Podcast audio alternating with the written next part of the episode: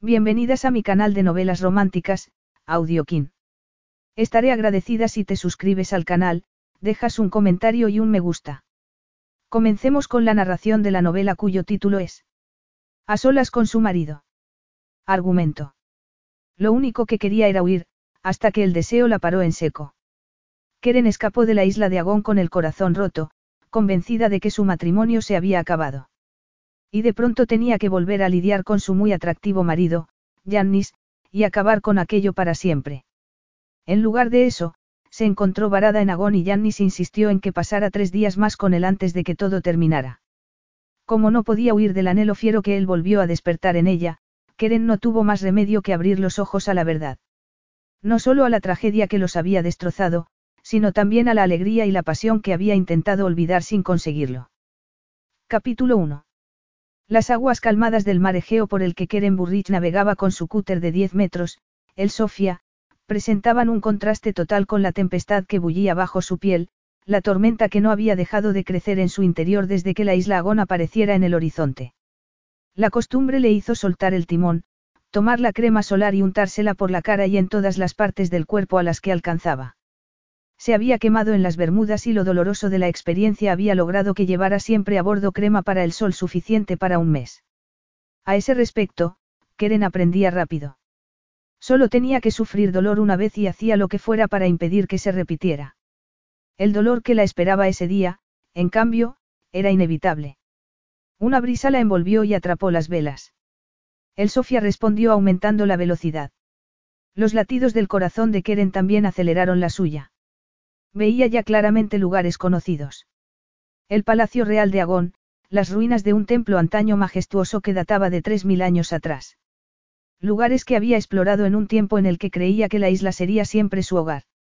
Veía también la imponente Villa Blanca situada en la cala hacia la que se dirigía. El sol naciente bailaba encima de ella, arrancándole brillos seductores. Fraudulentos. No tenía nada de seductora. Si pudiera pasar toda su vida sin volver a ver aquella villa, lo haría contenta, pero las decisiones que se tomaban en momentos de dolor a veces acompañaban de por vida.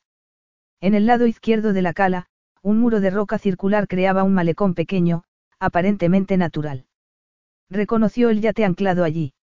Era ligeramente más largo que su cúter y se usaba únicamente para transportar a su dueño al superyate anclado en el puerto deportivo principal de Agón.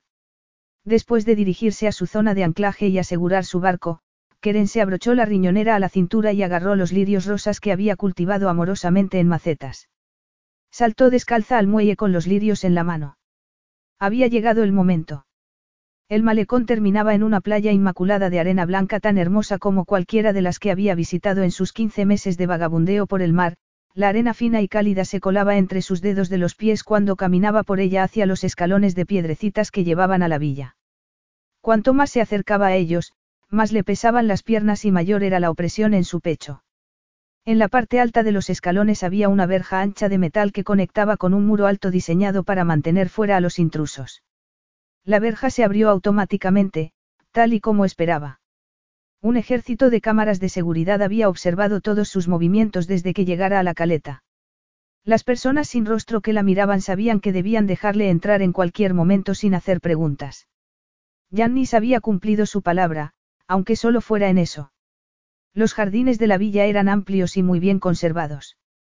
Keren siguió la senda que serpenteaba entre la piscina y la zona de entretenimiento, negándose a permitir que los recuerdos la atenazaran o frenaran sus pasos. El melocotonero estaba en una zona recóndita de los jardines, la única parte que no tenía vigilancia. Había crecido mucho en los casi dos años que hacía que lo habían plantado y ya era lo bastante grande para dar fruto. Los melocotones que lo cubrían empezaban a madurar. Cerca del pie del tronco había una lápida de granito tallada en forma de ángel. En ella estaban grabadas las palabras Sofia Filipidis. Keren se dejó caer de rodillas al lado de la lápida. Había flores frescas y recientes en un jarrón. Ella añadió los lirios, bajó la cabeza y recitó una plegaria por el alma de su hija. Y a continuación le habló. Le contó los sitios en los que había estado, la gente que había conocido, las flores que había olido y los alimentos nuevos que había comido. Hablar con ella allí le resultaba muy natural, a pesar de que Sofía había vivido todo aquello con ella desde el amplio espacio que ocupaba en el corazón de Keren. Cuando terminó de hablar, miró de nuevo el melocotonero. Lo habían elegido juntos. En la cultura china, el melocotonero es el árbol de la vida y los melocotones un símbolo de inmortalidad. Su hija no había respirado nunca por sí misma, pero su recuerdo viviría en ese árbol. Sabía que vendrías hoy. El dolorido corazón de Keren dio un vuelco y cerró los ojos. Hacía 18 meses que no veía a su esposo. Solo se habían comunicado a través de sus abogados. Si se hubiera acercado a ella en alguna de sus otras visitas allí, Keren le habría recordado su acuerdo, su promesa de permitirle ir allí cuando quisiera visitar la tumba en paz y soledad. Respiró hondo, se levantó y se volvió hacia él. Hola, Jannis. Unos ojos increíblemente azules se posaron en los suyos. El corazón le latió con fuerza. Se expandió y subió hasta su garganta. Los anchos hombros de él subieron y bajaron pesadamente, un gesto que atravesó el pecho de ella, y luego él se adelantó hasta situarse a su lado. Guardaron silencio hasta que ella sintió una presión cálida en la mano y separó los dedos para que él pudiera entrelazarlos con los suyos y unificar por un breve momento el dolor de ambos. Era el primer contacto que tenían desde la primera vez que habían estado en ese mismo punto despidiendo a su hija. Si Sofía hubiera sobrevivido al nacimiento, ese día habría cumplido dos años. Keren devolvió el apretón de los dedos de Jannis y después apartó la mano con gentileza y se cruzó de brazos. ¿Cómo estás? Él inclinó la cabeza hacia adelante. Bien. ¿Y tú? Bien. Más silencio. En otro tiempo habían conversado con fluidez. Pero de eso hacía ya mucho. Ella retrocedió un paso. Debería volver a mi barco. ¿Te quedas a beber algo? Ella se apretó los bíceps. No creo que sea buena idea. Hay cosas de las que quiero hablarte. Hazlo a través de los abogados, como habían hecho desde que ella lo dejara. No todo se puede decir a través de ellos, él bajó las manos por los pantalones y se encogió de hombros. Ven a tomar algo. Almuerza conmigo. Hablemos. Y luego firmaré los papeles. Keren lo miró a los ojos. Llevaba tres meses esperando que Jannis firmara los papeles que finalizarían el divorcio y fijarían el acuerdo económico. ¿Los tienes aquí? Preguntó. En la caja fuerte. De verdad podía ser tan fácil. Una conversación y habrían terminado oficialmente. O lo había ablandado la solemnidad del día, o se había cansado de jugar con ella. En los 18 meses desde que lo había dejado, toda la magnánima generosidad que Jannis había declarado al principio que tendría con ella había acabado limitándose a lo más esencial. Keren había aceptado la oferta inicial de él sin protestar, pero Jannis había cambiado de idea y la había dividido por la mitad. Y después la había vuelto a dividir. Y luego otra vez. El Chteau en Provence, la casa en Milán, el Aston Martin, el Maserati, todo eso le había sido ofrecido y luego retirado. Ya solo quedaba una pequeña parte del acuerdo extrajudicial propuesto por él al principio, y a ella no le importaba que lo retirara también. No había peleado en absoluto, ni siquiera cuando su abogada se lo había suplicado diciéndole que estaba aceptando una parte mínima de lo que tenía derecho por ley. Keren no quería luchar. Le daba igual que Jannis tuviera la satisfacción de creer que había ganado. No le importaba nada lo que dijera la ley. Solo habían estado casados 14 meses. No quería nada de él excepto el derecho a visitar la tumba de su hija. De acuerdo. Hablemos, dijo. Miró la lápida. Pero no hoy, añadió con suavidad. No lucharía en un día de luto. Ese día era el día de Sofía. O ni sentía lo mismo o lo entendía, porque inclinó la cabeza y dijo. Quédate esta noche en la caleta y nos veremos para desayunar en la terraza de la piscina. De acuerdo. Tienes comida en el cútero, digo que te lleven el almuerzo y la cena. Tengo provisiones, pero gracias, repuso ella. Quizás sí que él se había ablandado. Tal vez la conversación que quería tener fuera una ofrenda de paz. Quizá quisiera disculparse. Una sonrisa triste curvó sus labios. Jannis no se había disculpado por nada en toda su vida. Él volvió a sentir con la cabeza. Te veré por la mañana. Keren esperó hasta que se perdió de vista para volver a la cala. Estaba encubierta, en la popa del Sofía, vaciando el agua de la lavadora improvisada cuando vio una figura en la playa. Se dijo que seguramente no iría allí, pues habían acordado verse por la mañana. Pero recordó que Jannis era así. Un hombre que había demostrado que su palabra era muy poco fiable. Él caminó por el agua y ella hizo lo posible por ignorar su presencia. Volvió a atornillar la base del barril en su sitio, alzó la ropa mojada y la colocó en una cesta de plástico limpia. Aunque él estaba a bastante distancia, se sentía expuesta. Al volver al barco, había cambiado el vestido sencillo de verano de antes por un bikini amarillo y un pareo azul minúsculo que había atado alrededor de la cintura y que apenas le rozaba el trasero. Apretó los labios con terquedad. En los 14 meses de su matrimonio, se había cambiado muchas veces de ropa porque a Yannis no le resultaba apropiada la que llevaba para ir a un lugar concreto. ¿Qué haces? ¿Por qué la sobresaltó su voz si lo había visto nadar hasta pocos metros de ella? Tender ropa. ¿Tienes lavadora? Ella tocó con la mano su barril multiusos. ¿Esa es tu lavadora? Sí. Tiene piedras en el fondo. Añades ropa, detergente y agua y empiezas a navegar. El movimiento de las olas consigue que actúe como una lavadora y mi ropa sale limpia y fresca. No era su intención hablar tanto, pero los nervios y la necesidad de probar que la segunda aparición inesperada del día por parte de él no la molestaba lo más mínimo le habían soltado la lengua. Miró la expresión confusa de él, expresión que le había visto muchas veces, normalmente cuando hacía algo que él no haría o que no entendía. ¿No sería más fácil una lavadora? Lo dudo. Ocupa mucho espacio y utiliza mucha electricidad. Además, si se estropea, es difícil encontrar un técnico que la arregle en el mar. Él no parecía convencido. ¿Puedo subir a bordo? Preguntó. Keren respiró hondo para reprimir el mal humor. Hemos dicho que hablaremos mañana.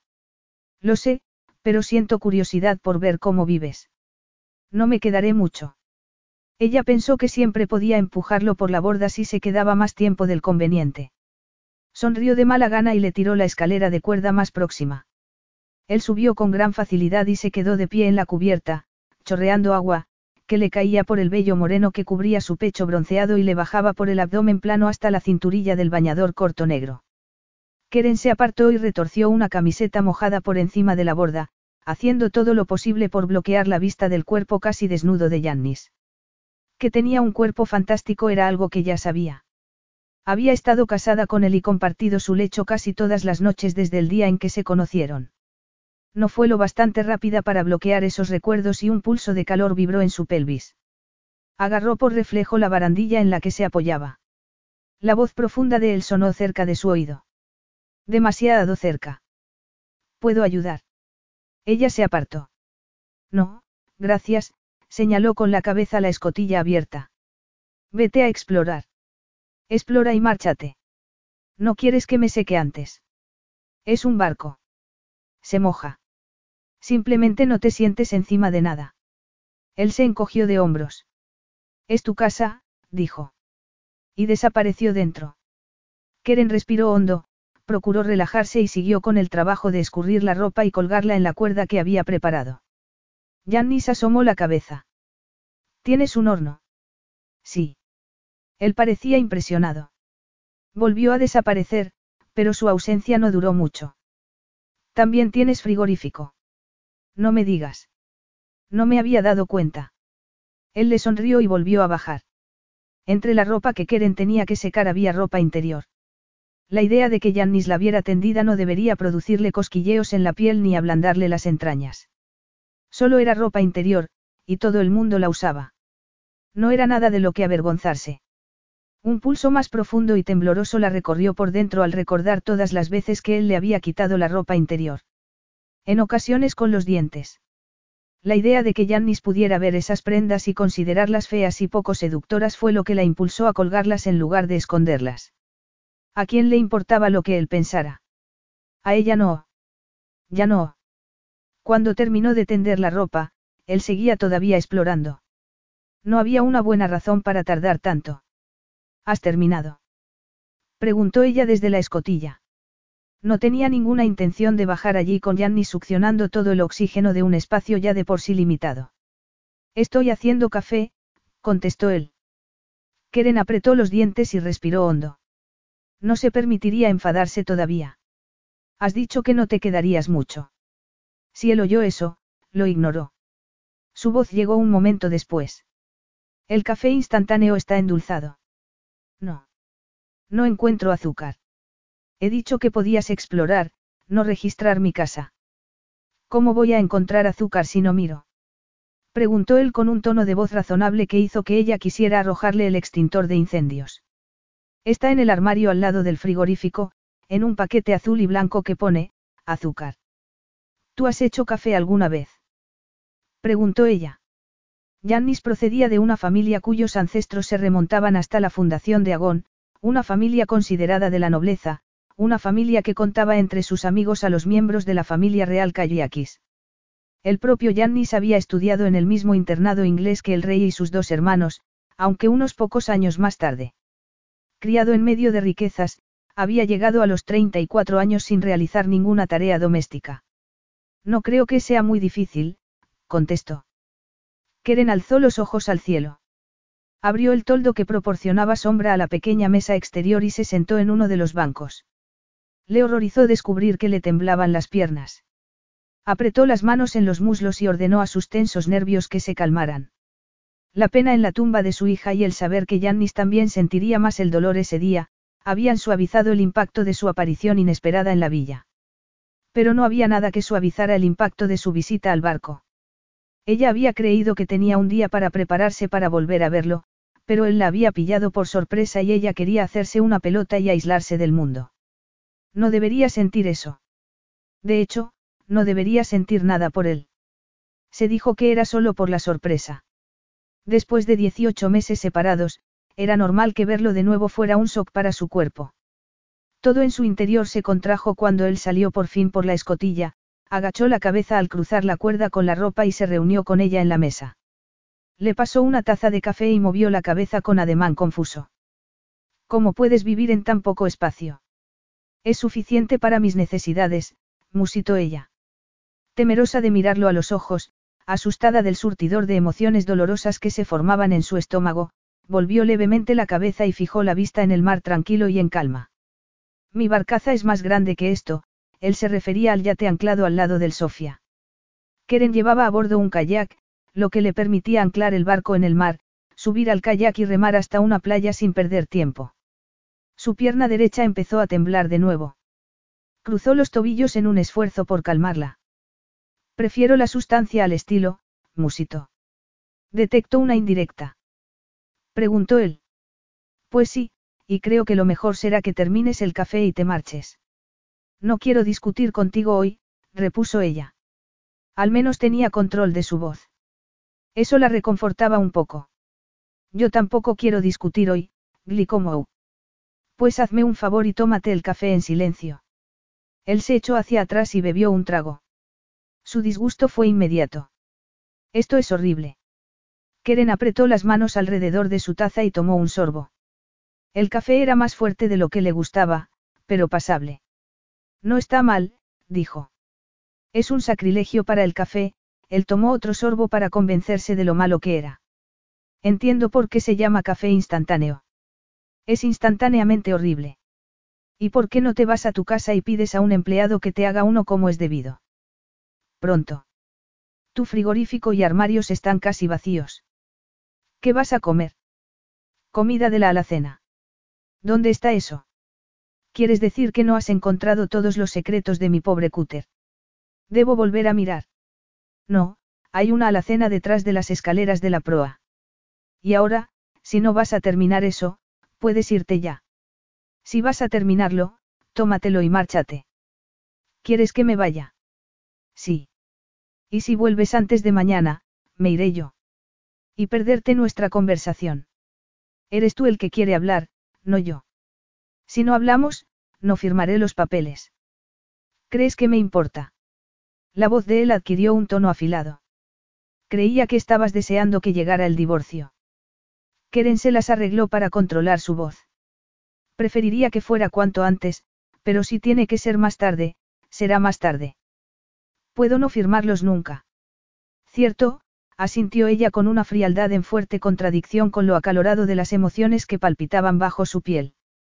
Pero si no los firmas, conseguiré el divorcio según la ley de Agón. Dentro de diez años. Ocho y medio, corrigió ella. Ya llevamos dieciocho meses separados. Se habían casado en la isla de Agón y pasado en ella su corta vida matrimonial, por lo que la disolución de su matrimonio se regía por las leyes de allí. La ley estipulaba que, si uno de los esposos rehusaba el divorcio, el matrimonio podía disolverse sin su consentimiento a los diez años de la separación. La idea de esperar hasta entonces para ser totalmente libre resultaba insoportable. Sería capaz el de aguantar tanto tiempo por despecho. No le quedaba nada más con lo que atormentarla. ¿Y cómo te han resultado estos 18 meses? Pregúntamelo mañana, Keren se levantó y apoyó una mano en la mesa para disimular la debilidad de su cuerpo. Por favor, Jannis, vete. Tu presencia aquí me ha hecho enfadar y hoy no quiero estar enfadada. Estamos tristes los dos y no es una tristeza que podamos compartir, nunca habían podido hacerlo. Las facciones de él se tensaron.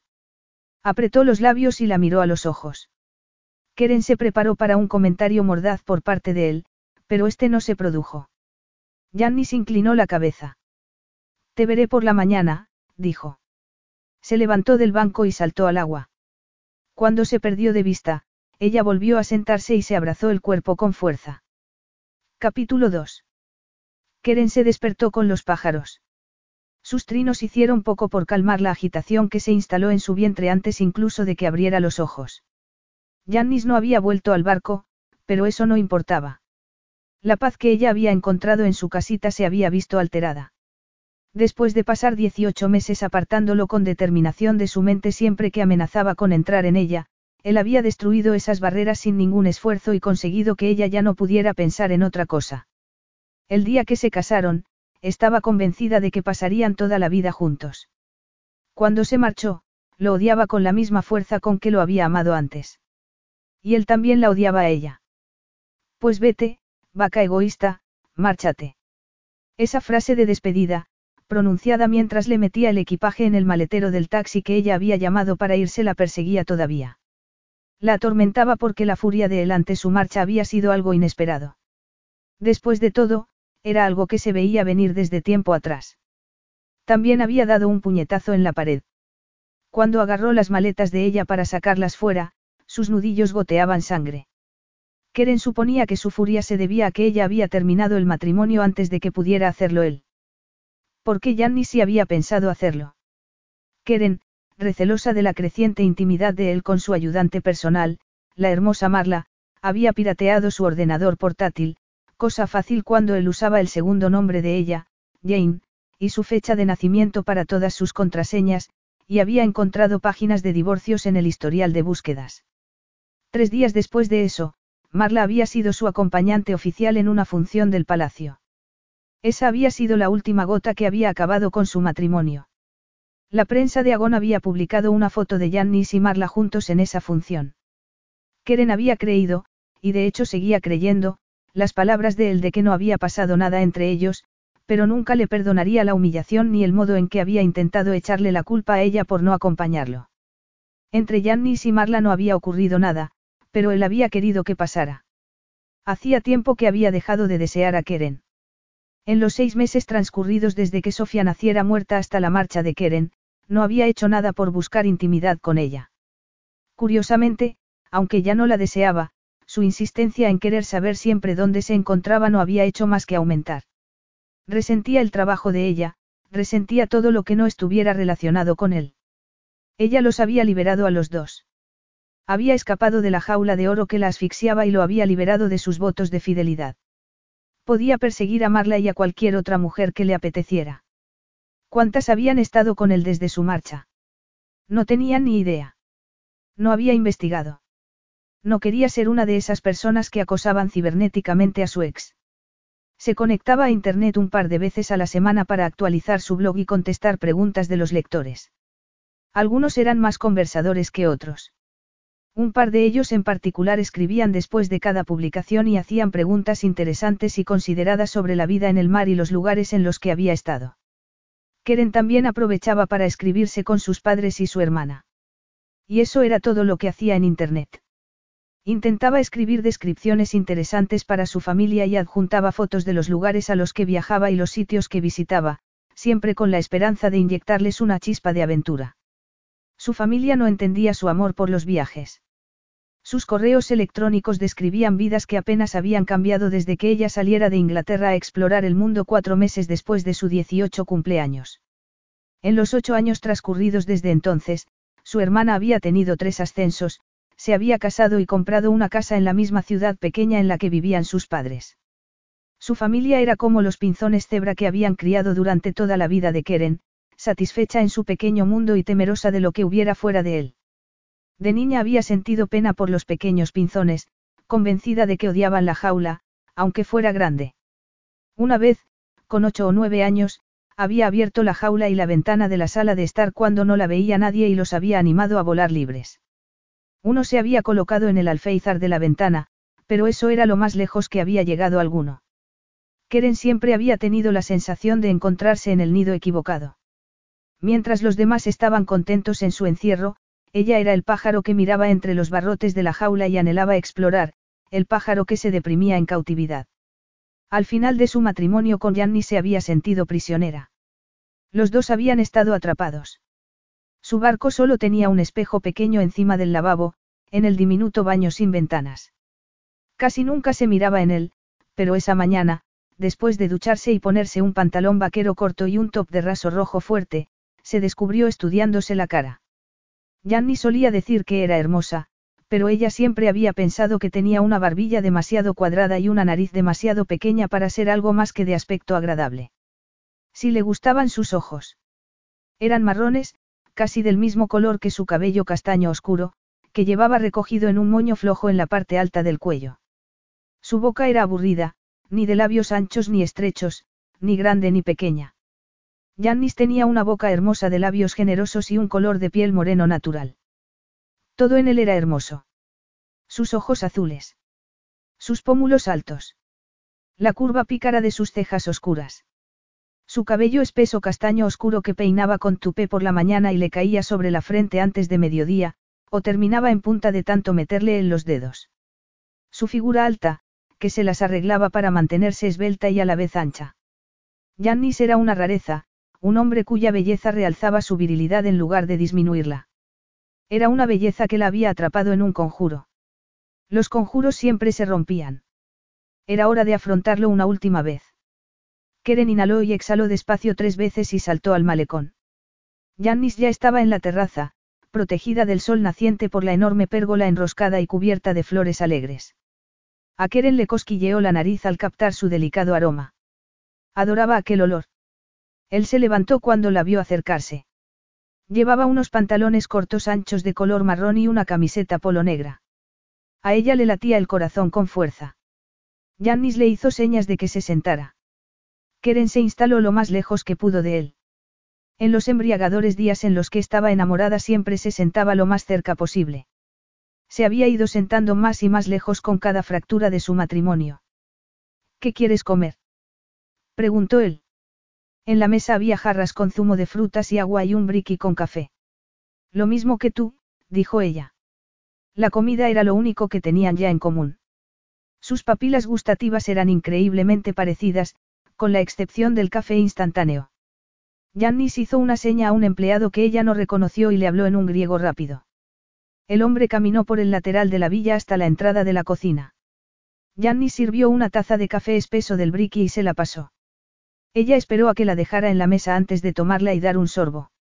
La primera vez que había probado el café de Yannis había sido una mañana parecida a aquella, después de su primera noche juntos.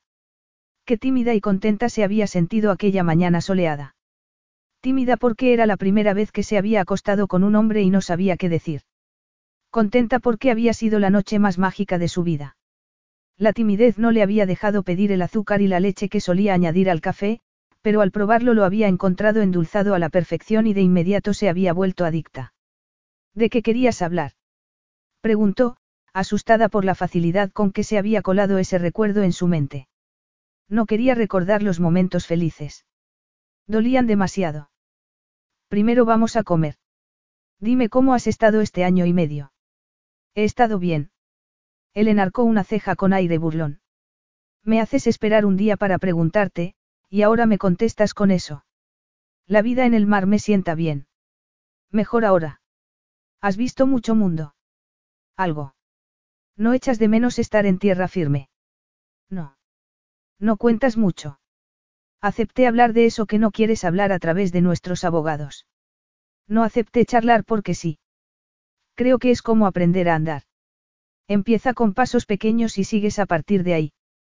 Yo ya sé andar, así que avancemos porque, cuando termine el desayuno, volveré a mi barco y me iré de aquí.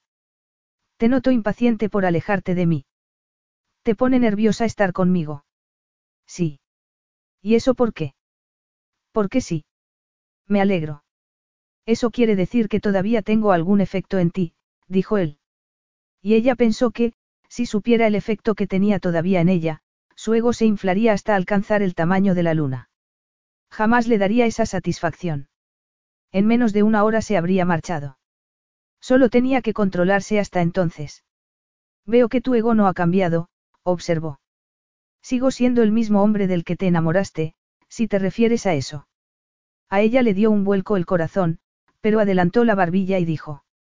Y el mismo hombre del que me desenamoré. Jannis apretó los labios de un modo casi imperceptible. Volvió la cabeza al oír pasos. Había llegado el desayuno. A Keren le sonó el estómago cuando le pusieron delante la tortilla doblada. No tenía que cortarla para saber que estaba hecha con queso y olivas. Su favorita. Y también la favorita de Yannis. ¿A cuántas mujeres más les habrían servido el desayuno debajo de esa pérgola desde que se había ido ella? Esa idea le produjo náuseas. Tomó el tenedor y cortó la tortilla. Se obligaría a comerla. No permitiría bajo ningún concepto que Yannis pensara que había perdido el apetito por su causa. ¿Cómo están tus padres? preguntó. Imaginó a Nina y a Aristides Filipidis bailando de alegría al enterarse de su marcha. La habían tratado con una amabilidad muy suya, pero no habían aprobado su matrimonio. Una chica inglesa corriente de provincias, descendiente de una larga línea de gente corriente y con ideas propias no era la clase de persona que solía entrar por matrimonio en la familia Filipidis. Están bien. Esta mañana se van a Atenas. Mañana por la noche presiden una recaudación de fondos para un hospital especializado en cáncer infantil. ¿Cuándo te reunirás con ellos? Los padres de Gianni se dedicaban a la filantropía desde que habían pasado el negocio familiar a sus dos hijos una década atrás. Keren tenía que reconocer que recaudaban grandes sumas de dinero para obras benéficas, pero era un tipo de filantropía que a ella le resultaba incómoda. La separación cultural entre los filipidis y ella había sido tan grande como la diferencia económica y de educación. Ella había estado tan fuera de su ambiente en el nido de los filipidis como en el de los Burrich, su apellido de soltera. No me reuniré. Keren lo miró sorprendida y vio que la miraba fijamente. Jannis y su hermano siempre asistían a los eventos benéficos de sus padres. Siempre. Los abuelos y otros miembros de la familia también asistían. Era lo que hacían los filipidis. Él entendió su expresión y se encogió de hombros con indiferencia. Pueden arreglarse sin mi presencia por una vez. Tengo otros planes. A ella le dio un brinco el corazón. Se llevó un trozo de tortilla a la boca e intentó masticar para alejar un dolor inesperado. Yanni seguramente tendría planes con una mujer. Y no una amante cualquiera, sino una mujer con la que iba lo bastante en serio como para plantar a sus padres por ella.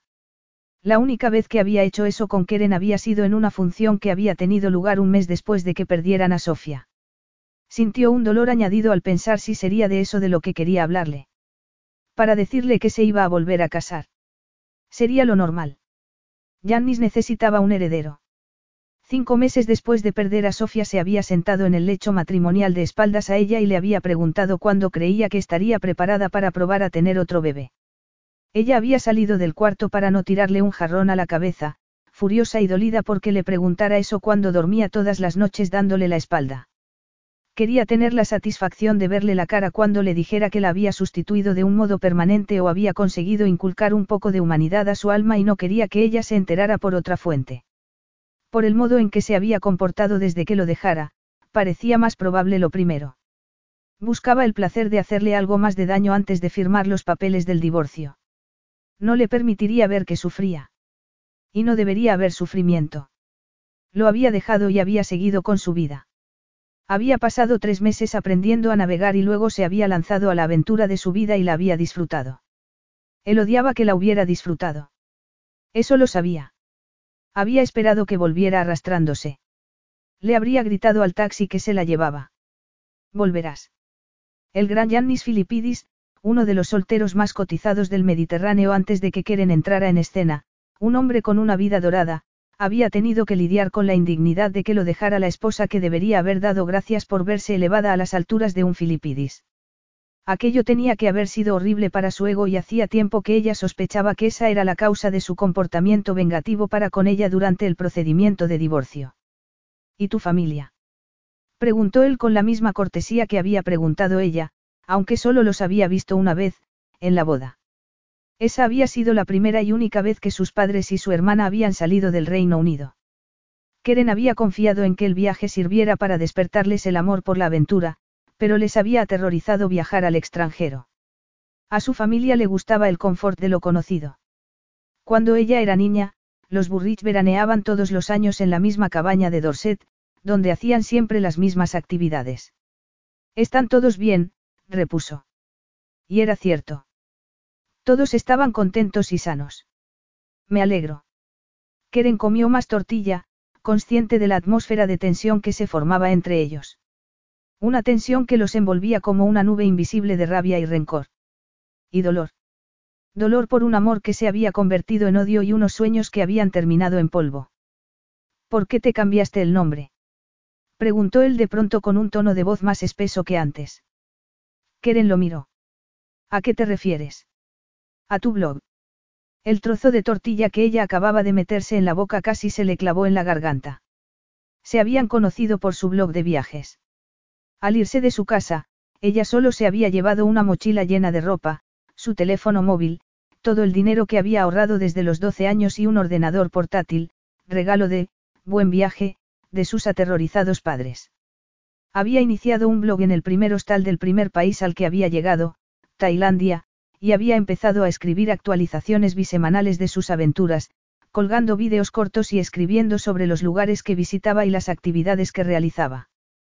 Para su sorpresa, no había tardado en tener seguidores y pronto había empezado a tener visitas suficientes para ganar dinero con eso. Con el tiempo había empezado a recibir invitaciones de relaciones públicas de todo el mundo. A Yannis no le había gustado que siguiera con el blog después de casarse. Ni que hubiera ocasiones en las que no podía acompañarlo a lugares y funciones porque tenía otros compromisos. Seguimos estando legalmente casados, Keren, murmuró. No por mucho tiempo, susurró ella.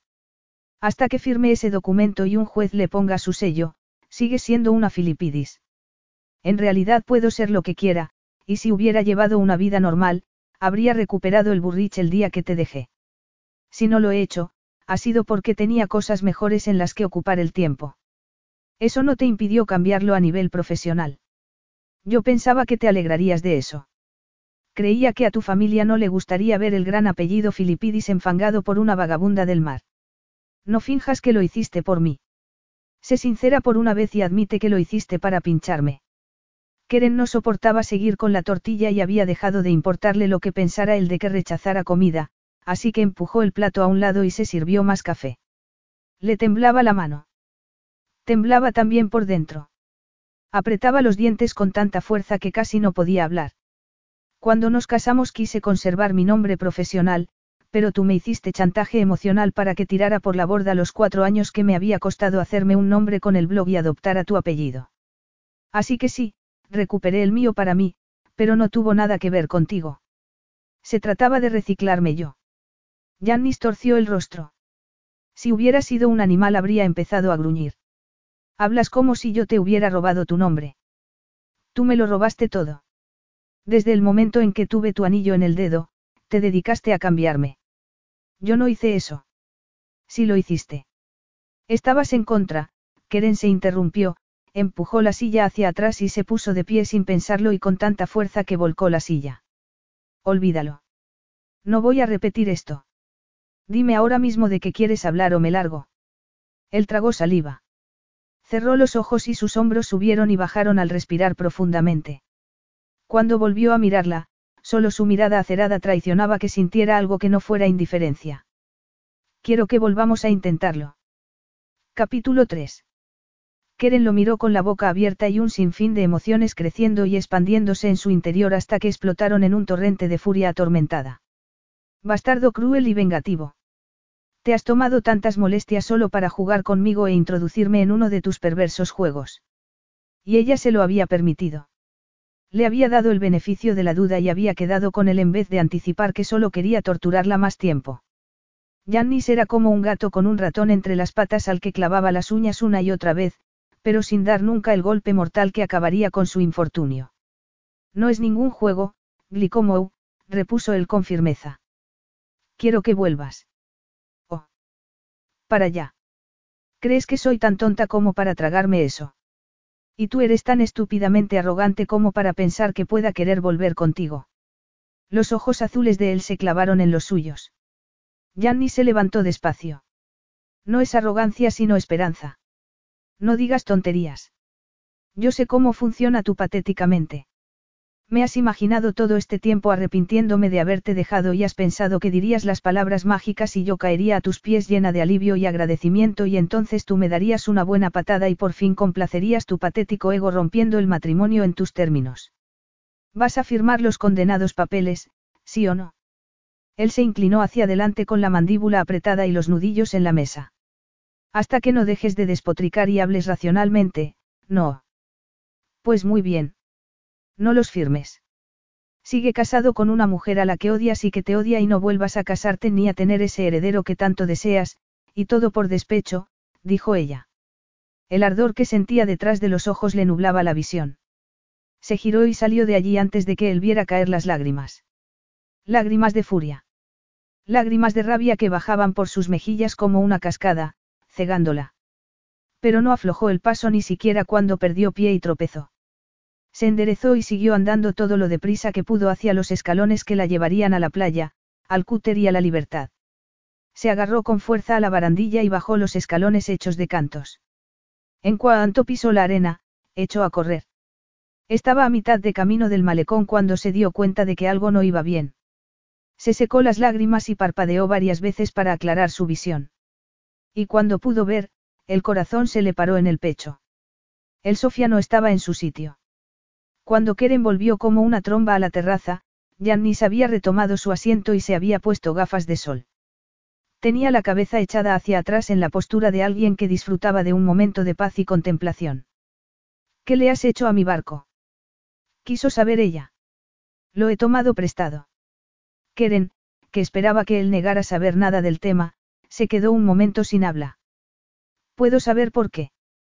Preguntó al fin. Él se quitó las gafas y le clavó la mirada. ¿Por qué sospechaba, por tu actitud de ayer, que no tendrías una conversación de adultos conmigo? Querrás decir que querías un plan alternativo por si no me tragaba tu engaño. No ha habido ningún engaño, pero aciertas en lo del plan alternativo. Había esperado hablar ayer contigo, pero respeté que, siendo el día que era, no quisieras hacerlo. No lo respetaste tanto como para no venir a mi barco y robar la llave del motor, el mar estaba demasiado calmado para poder navegar sin usar el motor. Asumo que por eso te llevó tanto tiempo explorar. Fui al barco para ver cómo vivías y comprobar que es seguro. ¿Comprobar que es seguro? Preguntó ella, furiosa. Sigues siendo el mismo cerdo machista y controlador que asume que yo no. Eso no tiene nada de machista, la interrumpió él alzando la voz. He pasado año y medio preocupado por si estabas navegando en un ataúd flotante. Como si tú te preocuparas por mí. Eres mi esposa. Él golpeó la mesa con el puño, haciendo repiquetear las tazas sobre los platos. El corazón de Keren repiqueteó con ellas. Si hubieras dejado de hacer el tonto y firmado los malditos papeles, no lo sería. No quiero el condenado divorcio. Quiero que volvamos a intentarlo. Quiero que hablemos y veamos si hay un modo de lograr que nuestro matrimonio funcione. Pero tú me odias. Al lado de la mandíbula de él, debajo de la oreja, palpitó un tic. Jannis respiró con fuerza y la miró a los ojos. Solo a veces, Glicomou. Solo a veces. Pues yo te odio siempre. En otro tiempo me querías, musitó él. El tono ronco de su voz arrancó lágrimas nuevas a Keren. Volvió el rostro para ocultarlas, esforzándose desesperadamente por aplastar las emociones destructivas que la embargaban. Robar las llaves del barco se me ocurrió en el momento, dijo él con tono más firme. No fui a verte con esa intención, pero cuando las vi, pensé que eran mi oportunidad de obligarte a hablar si no querías hacerlo por las buenas. No quiero hablar, susurró ella. Lo sé. Desde que te marchaste, has hecho que fuera imposible contactar contigo. Solo para la gente con la que no quería estar en contacto. Eso también lo sé. Por eso estoy forzando la situación. Volverás a tu barco el lunes por la mañana. Tres días. Estás loco. No pienso pasar ni una sola noche aquí. Si lo harás. Tres días para hablar y decidir si vale la pena volver a intentarlo. Yo ya lo he decidido. Y tú también, así que abandona este fingimiento estúpido y devuélveme mi barco. No. Pues muy bien, en ese caso voy a... Keren se interrumpió cuando se tocó el estómago y comprobó horrorizada que no llevaba su riñonera. Por primera vez desde que saliera a recorrer sola los mares, había salido del barco sin la pequeña bolsa impermeable donde guardaba el pasaporte, el móvil y un dinero para emergencias. ¿A dónde vas? preguntó él con calma. A la policía. En Agón no existe el delito de secuestro entre esposos. Lo único que tienes ahora es lo que llevas puesto, se cruzó de brazos y el tic volvió a su mandíbula antes de que él relajara visiblemente su postura. Te propongo un trato. Firmaré los papeles de divorcio ahora mismo, pero con fecha del lunes. Tú los guardas. Si el lunes sigues pensando que estoy jugando y sigues queriendo el divorcio, tendrás ya los papeles firmados para hacer lo que quieras. Keren siguió a Yannis por las puertas dobles y hasta la sala principal de la villa. No se sentía tan mal desde el día en el que había visto que él había buscado páginas de divorcio en su portátil. Ella era el ratón al que concedían un aplazamiento, pero sabía que el golpe final estaba cerca. Yannis había querido el divorcio. Había dejado de hacerle el amor. Había ido con su ayudante a una función importante cuando sabía perfectamente que allí habría prensa. Había arrastrado el proceso de divorcio de un modo tan cruel que, según la abogada de ella, hasta el que lo representaba él había protestado cuando Yannis había cambiado de idea y reducido el acuerdo económico por cuarta vez. Quería verla pobre. Quería que le suplicara. Y como eso no había ocurrido y ella no había caído en su trampa, y su blog, resucitado con el título de El diario de una vagabunda de los mares, había cosechado todavía más éxito que el primer blog de viajes, el ego de él había acusado el fracaso. Seguramente le ponía furioso pensar que ella ganaba suficiente para mantenerse independiente. Keren no quería nada de él. Y Jannis no la quería de vuelta. Solo quería hacerle daño.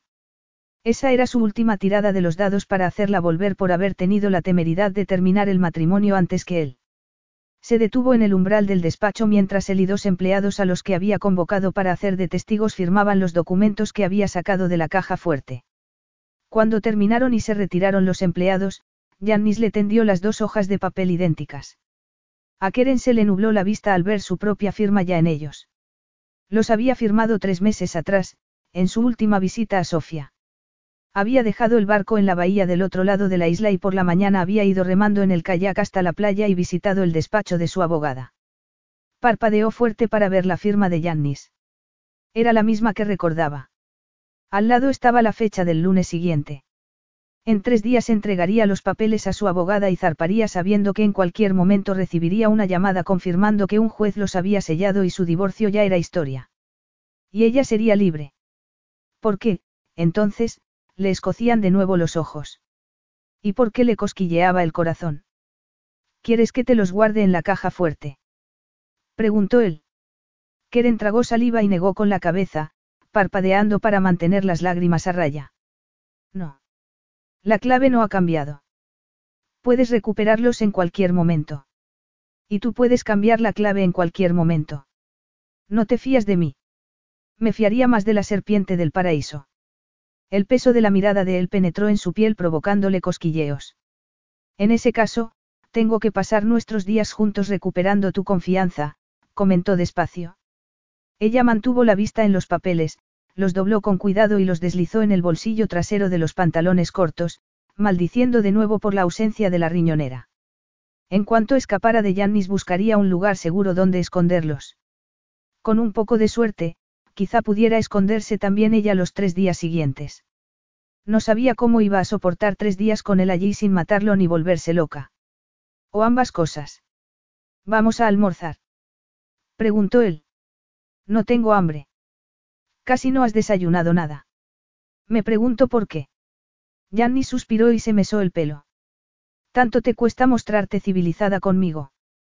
Preguntó. Pues sí. Te ayudaría que me disculpara. Keren no pudo evitar lanzarle una mirada. Me voy a quedar tres días, no tres semanas. Para su sorpresa, él sonrió entonces. Y su sonrisa resultaba muy, sexy. Ella apartó rápidamente la vista. No quería ver su sonrisa ni recordar que había formado parte del Yannis Filipidis que la había seducido y enamorado desde el primer momento que lo viera. Su primer encuentro había sido en la inauguración de una galería de arte contemporáneo en el Palacio de Agón que Yannis y su hermano habían ayudado a montar como un favor al rey. El palacio tenía obras de arte y antigüedades que databan de milenios atrás, pero el rey quería algo más propio del siglo XXI.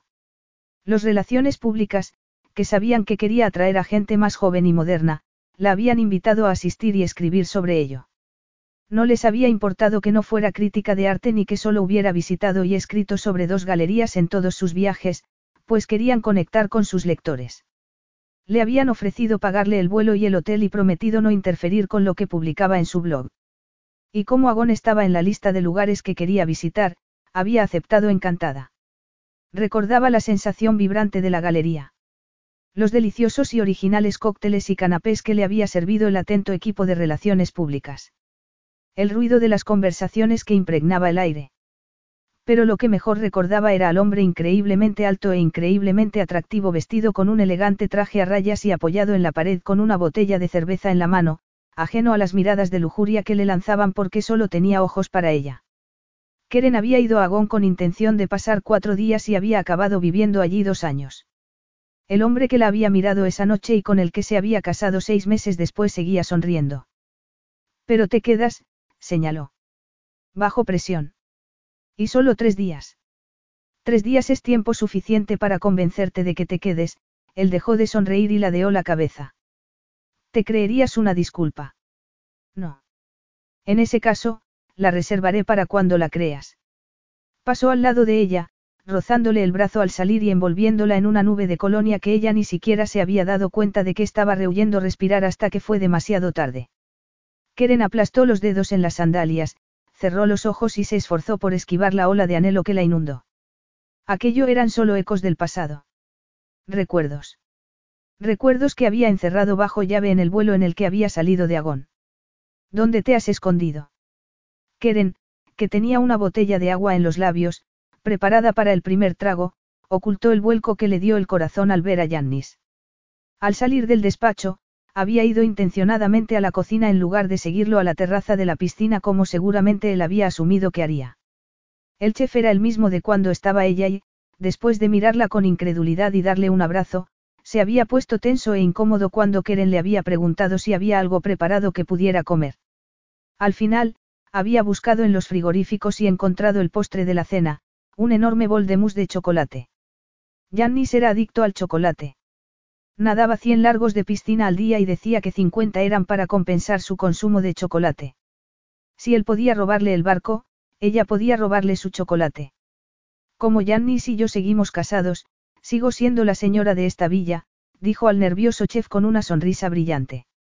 Recuérdaselo así si olvida decírtelo el primero. Había agarrado una cuchara al salir y llevado el bol hasta el olivar, donde lo había devorado entero de una sentada. El dulzor del chocolate le había calmado los nervios y, respirando mejor que en ningún momento desde que se había despertado, había caminado buscando piedras y había hecho un nido bajo el que había enterrado los papeles del divorcio después de envolverlos en una bolsa de plástico para comida que había encontrado en la cocina. Si no hubiera tenido tanta sed, habría seguido en el olivar rehuyendo a Yannis. Hacía menos de un minuto que había llegado al bar exterior situado al lado de la piscina y él la había encontrado ya. Yanni se había quitado la camiseta y su glorioso pecho estaba desnudo, y a la altura de los ojos de Keren, que medía 30 centímetros menos que él.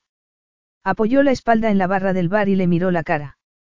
Si te lo dijera, sabrías dónde encontrarme la próxima vez, respondió. Él se acercó más. Le brillaban los ojos. Ah. O sea que piensas pasar escondida el tiempo que hemos acordado pasar hablando. A ella le temblaba de nuevo la pierna derecha y clavó los dedos en la sandalia con toda la fuerza que pudo y bajó la vista a la garganta de él pensando que sería un lugar más seguro, pero evocó algo en ella y le recordó el sabor de la piel de él. Yo no he acordado hablar, pero en lo demás has acertado, dijo. Terminó de un trago la botella de agua con la esperanza de que el agua fría matara el recuerdo del sabor de él. se enarcó una ceja y entrecerró los ojos cuando vio el bol vacío con solo algunas manchas de chocolate. Estiró el brazo y lo tomó. ¿Te has comido todo esto? preguntó. Keren, cuyos sentidos estaban empapados del olor de él, solo fue capaz de limpiarse los restos de agua de los labios y asentir. No me has dejado nada. Ella negó con la cabeza, esforzándose por controlarse. Él dejó el bol y la miró fingiendo una expresión desconsolada.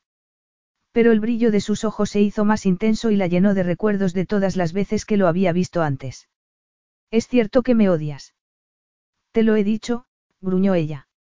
Eso era el postre de esta noche. Keren tragó saliva y consiguió hablar con más claridad. Tendrás que creerme si te digo que estaba delicioso. El brillo ganó en intensidad. Y tú tendrás que compensarme por eso. O puedes pedir que traigan mi cúter de vuelta y todos tus postres estarán seguros. Esa vez él enarcó ambas cejas. Tú sabotearías mi comida. Ella se mordió los mofletes para reprimir la risa. Jannis tenía sentido del humor. Y este, junto con la sonrisa sexy, la cara atractiva y el cuerpo fabuloso formaba parte del paquete completo con el que la había conquistado.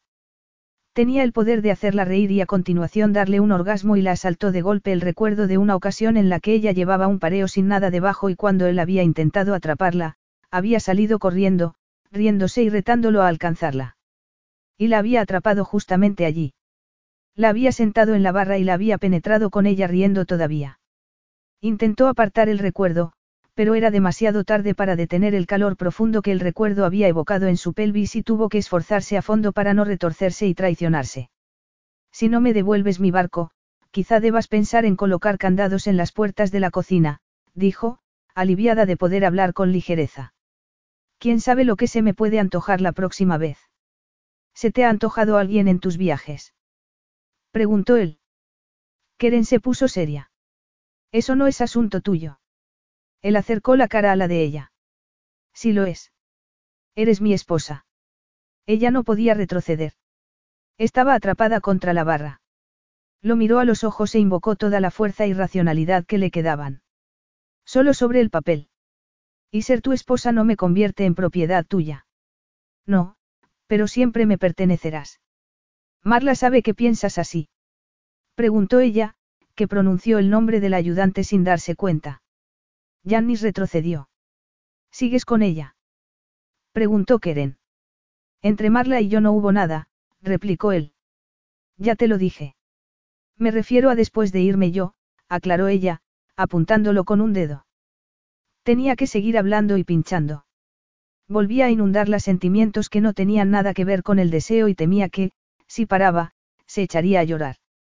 Espero que no estés con ella ni con ninguna otra.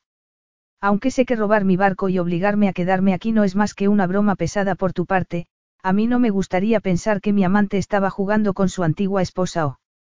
Un relámpago de rabia contorsionó los atractivos rasgos de él.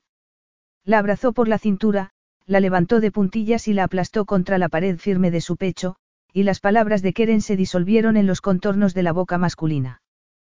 Capítulo 4. El beso de Yannis fue duro. Brutal. Y la respuesta de Keren fue igual de salvaje. Se agarró al hombro de él con una mano, separó los labios y sus bocas se fundieron en un choque de pasión furiosa que se fue intensificando y oscureciendo hasta que acabaron estrechamente abrazados y con los cuerpos tan juntos que nada podía separarlos. Quizás si no se hubiera dado el recuerdo reciente de su pasión llena de risa de otro tiempo en ese mismo punto, Keren habría permanecido perdida en la embriaguez de un deseo que había pasado de nada a algo en un abrir y cerrar de ojos, pero cuando él la hizo en el aire y la sentó en la barra, el pánico sustituyó al deseo. Apartó la cara y empujó el pecho de él. Apártate de mí. Jannis la soltó de inmediato y retrocedió. La miró fijamente, respirando pesadamente, con la mandíbula tensa y sin parpadear. Keren, asustada porque sus palabras no iban en consonancia con los sentimientos que la embargaban, se bajó de la barra, se acercó tambaleándose al lateral de la piscina y se lanzó a su interior. El efecto del agua fría en su piel empapada de sol fue inmediato. Apagó las llamas de los besos de Jannis y le aclaró la mente. Había caído en otra de las trampas de él. Le había devuelto el beso. Se había traicionado y le había entregado un arma que sabía que él no dudaría en volver a usar. Hacía tanto tiempo que no estaban juntos en la intimidad que su pobre cuerpo había reaccionado como una polilla ante una llama. Cuántas noches había yacido despierta deseando que él se diera la vuelta y le hiciera el amor. Cuántas veces se había apretado contra su espalda y le había pasado un brazo por la cintura solo para que él le agarrara la mano y evitara que lo acariciara. En ocasiones se llevaba la mano a la boca y la besaba, pero más a menudo que no, entrelazaba los dedos con los de ella y se quedaba dormido sin una palabra. Al final ella había dejado de intentarlo. Había un límite al rechazo que podía soportar antes de protegerse. El pegamento que los había mantenido juntos se había disuelto. Y ellos se habían disuelto. Y de pronto a él se le ocurría besarla como si nunca hubiera dejado de desearla. O había pasado tanto tiempo que ella había vuelto a convertirse en una novedad. Su claridad mental se terminó en cuanto salió a la superficie y lo vio mirándola al borde del agua. El deseo la invadió de nuevo. Se apartó de su mirada y nadó toda la longitud de la piscina. Cuando llegó al final, subió los escalones y se tumbó en la hierba. Cerró los ojos. El corazón le latía con tanta fuerza que le costaba respirar, pero se concentró en ello, inhalando hondo y exhalando una y otra vez. No supo cuánto tiempo tardó su corazón en calmarse un poco. Una sombra cayó sobre ella y su corazón galopó de nuevo. Márchate, dijo sin abrir los ojos. El movimiento del aire a su alrededor le indicó que Yannis no le hacía caso y se sentaba a su lado. Todavía te impacto, dijo. Keren apretó los labios. No sabía si el tono de él era de chulería, de victoria o de alivio. Yannis soltó una carcajada. No lo niegas. Me has besado a la fuerza, dijo ella con toda la frialdad de que fue capaz. Mira mi hombro y dime quién ha hecho la fuerza. Keren abrió los ojos y se encontró con la cara de él encima de la suya. Janny sonrió con suficiencia y señaló con un dedo su hombro bronceado, donde había unas líneas rojas claras. Arañazos. Hechos con las uñas de ella. Mortificada, volvió a cerrar los ojos. Lo siento, murmuró. Yo no. Echaba de menos tus heridas de guerra. Ella se incorporó sentada y se abrazó las rodillas. La invadió la amargura al oír esa mentira y se sonrojó al saber que la pasión de él por ella también era mentira. Si vuelves a besarme, te morderé la lengua. Sádica. No es broma, Jannis. Ya no estamos juntos y, si estamos. No. Legalmente somos marido y mujer. No por mucho tiempo. Pero aún tengo tiempo. Estoy dispuesto a hacer lo que sea por convencerte de que rompas esos papeles y te quedes en casa. Ella se quitó las sandalias empapadas. ¿Cuántas veces tengo que decirte que no voy a hacer eso? ¿Y cuántas veces tengo que decirte yo que haré que cambies de idea? Tú me quisiste una vez. Fuimos felices. Esa felicidad no duró mucho. Pero admites que fuimos felices. Y no hay nada que nos impida volver a serlo. Ya hemos visto que todavía me deseas, él bajó la cabeza y le besó la rodilla. Antes de que ella pudiera reaccionar, él se incorporó de un salto. Tengo todas las herramientas que necesito y tres días contigo cautiva para hacerte entender que nuestro matrimonio merece una segunda oportunidad. Empezó a alejarse. ¿A dónde vas? preguntó ella. Él se volvió. Ya me echas de menos. Ella hizo una mueca. Janny se echó a reír. Espera aquí. Vuelvo en cinco minutos. Regresó con una jarra de cóctel de frutas y dos vasos, y con una manta echada al hombro. Colocó las bebidas en el suelo de azulejos al lado de la piscina, extendió la manta en la hierba, sacó un frasco azul del bolsillo de atrás de los pantalones y se lo tendió. Keren tomó el frasco de protector solar y vio que era de la marca que había usado siempre cuando vivía allí. Gracias, murmuró. ¿Necesitas ayuda? Preguntó él con ojos brillantes. No. Recuerdo cuando te gustaba que te pusiera crema. No empieces, contestó ella. Me vas a hacer vomitar. Janny se echó a reír. Eres una embustera, señaló el espacio en la manta a su lado. Es más cómodo que la hierba. Mis pantalones están mojados y no tengo más ropa, comentó ella con aire acusador. Mi guardarropa está a tu disposición, como siempre. Keren odiaba que hablara con tanta tranquilidad de un tiempo en el que habían sido lo bastante felices como para que ella le robara camisas y camisetas y paseara con ellas por la villa. Si no quieres usar mi ropa, intervino él con un suspiro de decepción, la que dejaste cuando te fuiste sigue aquí.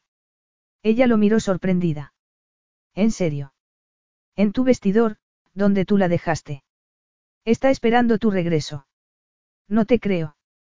Yanni se encogió de hombros y sirvió cóctel de frutas en dos vasos. Ya lo verás por ti misma. Ahora ven a sentarte a la manta antes de que te piquen los bichos. Ella obedeció, pero se instaló lo más lejos que pudo de él y tomó un trago largo del vaso que le pasó. Dio un respingo. Está fuerte, exclamó cuando sus papilas registraron el sabor inesperado del alcohol. Él sonrió. He pensado que necesitabas algo que te ayude a relajarte, explicó. Se estiró en la manta y se apoyó en un codo para mirarla. Le rozó los labios con un dedo con gentileza. Fue un roce leve como una pluma, pero bastó para crear un cosquilleo en la piel de ella y convertir sus huesos en lava. Yannis, musitó sin aliento. Se sentía impotente para parar el temblor que recorría su cuerpo y cuando vio que él le miraba los pechos, supo que la falta de aliento no era lo único que delataba el efecto que tenía en ella. ¿Alguna vez has pensado lo bien que encajan nuestras bocas juntas? murmuró él. No, mintió Keren. Yo sí. Muchas veces. Y la próxima vez que estén juntas, serás tú quien empiece el beso. Sigue soñando. Nunca he dejado de soñar contigo y ahora estás aquí, él acercó un poco más el rostro al de ella. Deja de luchar y relájate. Te ayudaría que te diera un masaje. Keren tragó saliva. Si Jannis volvía a tocarla, no sabía si podría controlar su reacción. ¿Cómo era posible que lo deseara todavía? Ella creía que eso se había terminado. Que sus sentimientos por él estaban muertos y enterrados. Déjate de tonterías, murmuró. Necesitaba escapar de él. Pero no había a dónde ir. Janni se lo tomaría como un desafío e iría en su busca. Supongo que no tendrás gafas de sol de sobra, ¿verdad? Preguntó con brusquedad, abrazándose con fuerza las rodillas contra el pecho, como si haciéndose una pelota pudiera suprimir las palpitaciones de calor que sentía por dentro. Si no podía escapar en busca de espacio, quizá pudiera hacer que se fuera él. Y además, necesitaba gafas de sol, así que podía matar dos pájaros de un tiro. Las mías están en el barco, dijo. Ya sabes, ese que me has robado. La próxima vez que menciones que te he robado el cúter, te daré un beso, declaró él. A Keren le palpitó la pelvis con tanta intensidad que apenas sí fue capaz de hablar. ¿Tienes gafas de sol, sí o no? Él le sostuvo la mirada un momento antes de ponerse en pie. Dame dos minutos. Keren no pudo evitar mirarlo cuando se dirigía a la villa.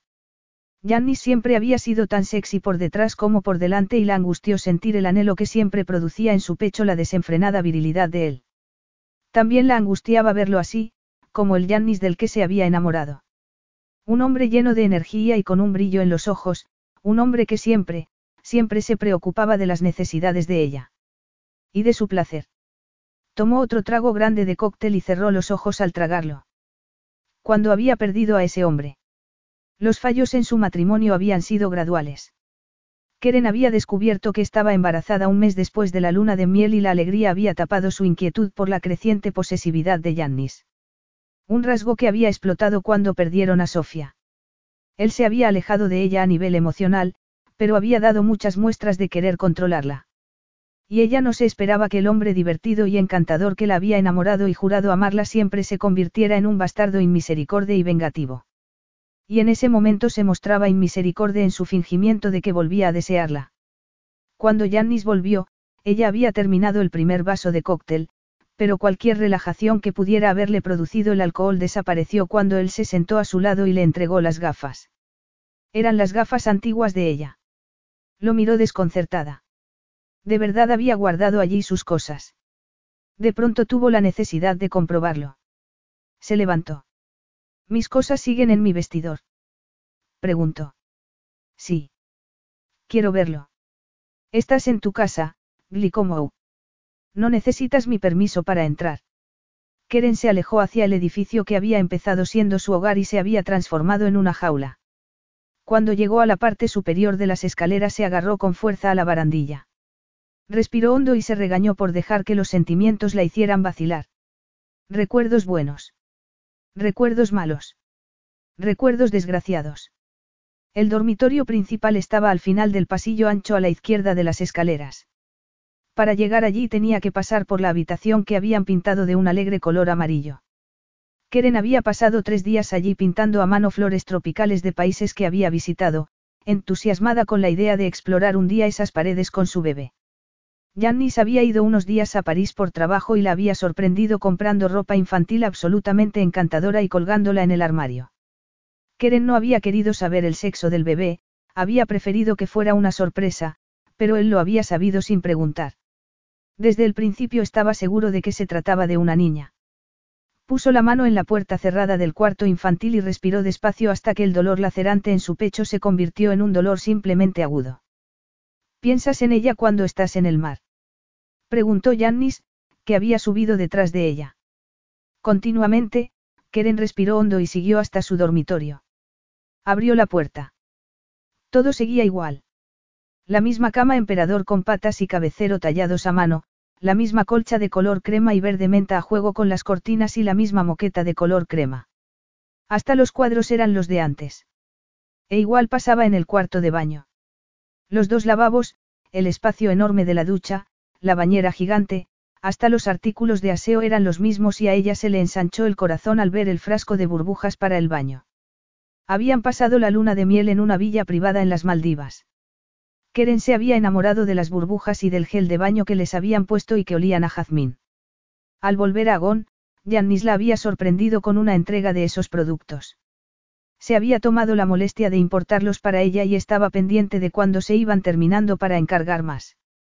La embargó una ola de tristeza y cerró los ojos para sobreponerse antes de entrar en su vestidor. El cuarto tenía una zona central ancha y a cada lado una pared de armarios empotrados desde el suelo hasta el techo. Abrió la primera puerta. Al irse de allí había empaquetado dos maletas de ropa y posesiones que quería llevarse. El resto de las prendas, la mayoría de las cuales no había estrenado, las había dejado atrás. Abrió armarios y cajones y se dio cuenta de que, efectivamente, todo estaba como lo había dejado. No habían movido nada. Miró a Yannis, que estaba al lado de la puerta con los brazos cruzados. ¿Por qué has guardado todo esto? Ya te lo he dicho, te estaba esperando. Suponía que lo habrías quemado todo. Él sonrió. Lo pensé alguna vez. ¿Y qué te impidió hacerlo? Odiabas mi ropa. Él frunció el ceño. Me encantaba tu ropa. Siempre estabas muy guapa. Cada vez que salíamos de la villa, me mirabas de arriba abajo como si fuera a entrar en un concurso de elegancia y siempre criticabas lo que llevaba. Nunca lo critiqué. ¿No crees que ese color es un poco chillón para el palacio, querida? Lo imitó ella. Si eso no es criticismo, ¿qué es? Quería ayudarte, repuso él, respirando hondo. ¿No recuerdas cómo te alteraste cuando te presenté a mis padres y mi madre dijo que llevabas un vestido, interesante? Keren lo recordaba perfectamente. Había conocido antes a su hermano, Andreas, y a Pablos, el esposo de este, y ambos se habían mostrado amables, pero sus padres estaban en un crucero y tardó cuatro meses en conocerlos. Para entonces, Jannis y ella ya estaban prometidos y metidos en los preparativos de la boda. Había elegido con cuidado un vestido rojo con flores chinas bordadas, un vestido largo que iba bien con su corta estatura. Nina Filipidis, vestida con elegante ropa de diseño, la había abrazado con calor y luego se había retirado sin soltarle las manos y la había mirado de arriba abajo. ¡Qué vestido tan interesante! Había dicho, con el tono de alguien que acabara de ver algo diabólico. Y después, para Masinri, le había dado una tarjeta de su estilista personal para que Keren, tuviera ayuda renovando su guardarropa. Interpretaste bien que tu vestido le parecía horrible, comentó Jannis. No lo dijo para herirte, es que ella es así, y toda la sociedad de Agón también, pero a ti te dolió y yo no quería que te volviera a pasar. Por eso hacía a veces algún comentario sobre tu ropa si íbamos a asistir a una función de gala y pensaba que podían criticar lo que llevabas. Quería que te sintieras cómoda en mi mundo, eso es todo. Querrás decir que querías que adaptara mi ropa a tu mundo, igual que querías que adaptara todo lo demás, replicó ella, esforzándose por reprimir las emociones que la embargaban. Yo no esperaba eso, el rostro de él estaba tan tenso que se notaban las venas de sus sienes. Sabía con quién me casaba, pero era mi deber como esposo protegerte y ayudarte a moverte en mi mundo. No, no lo era.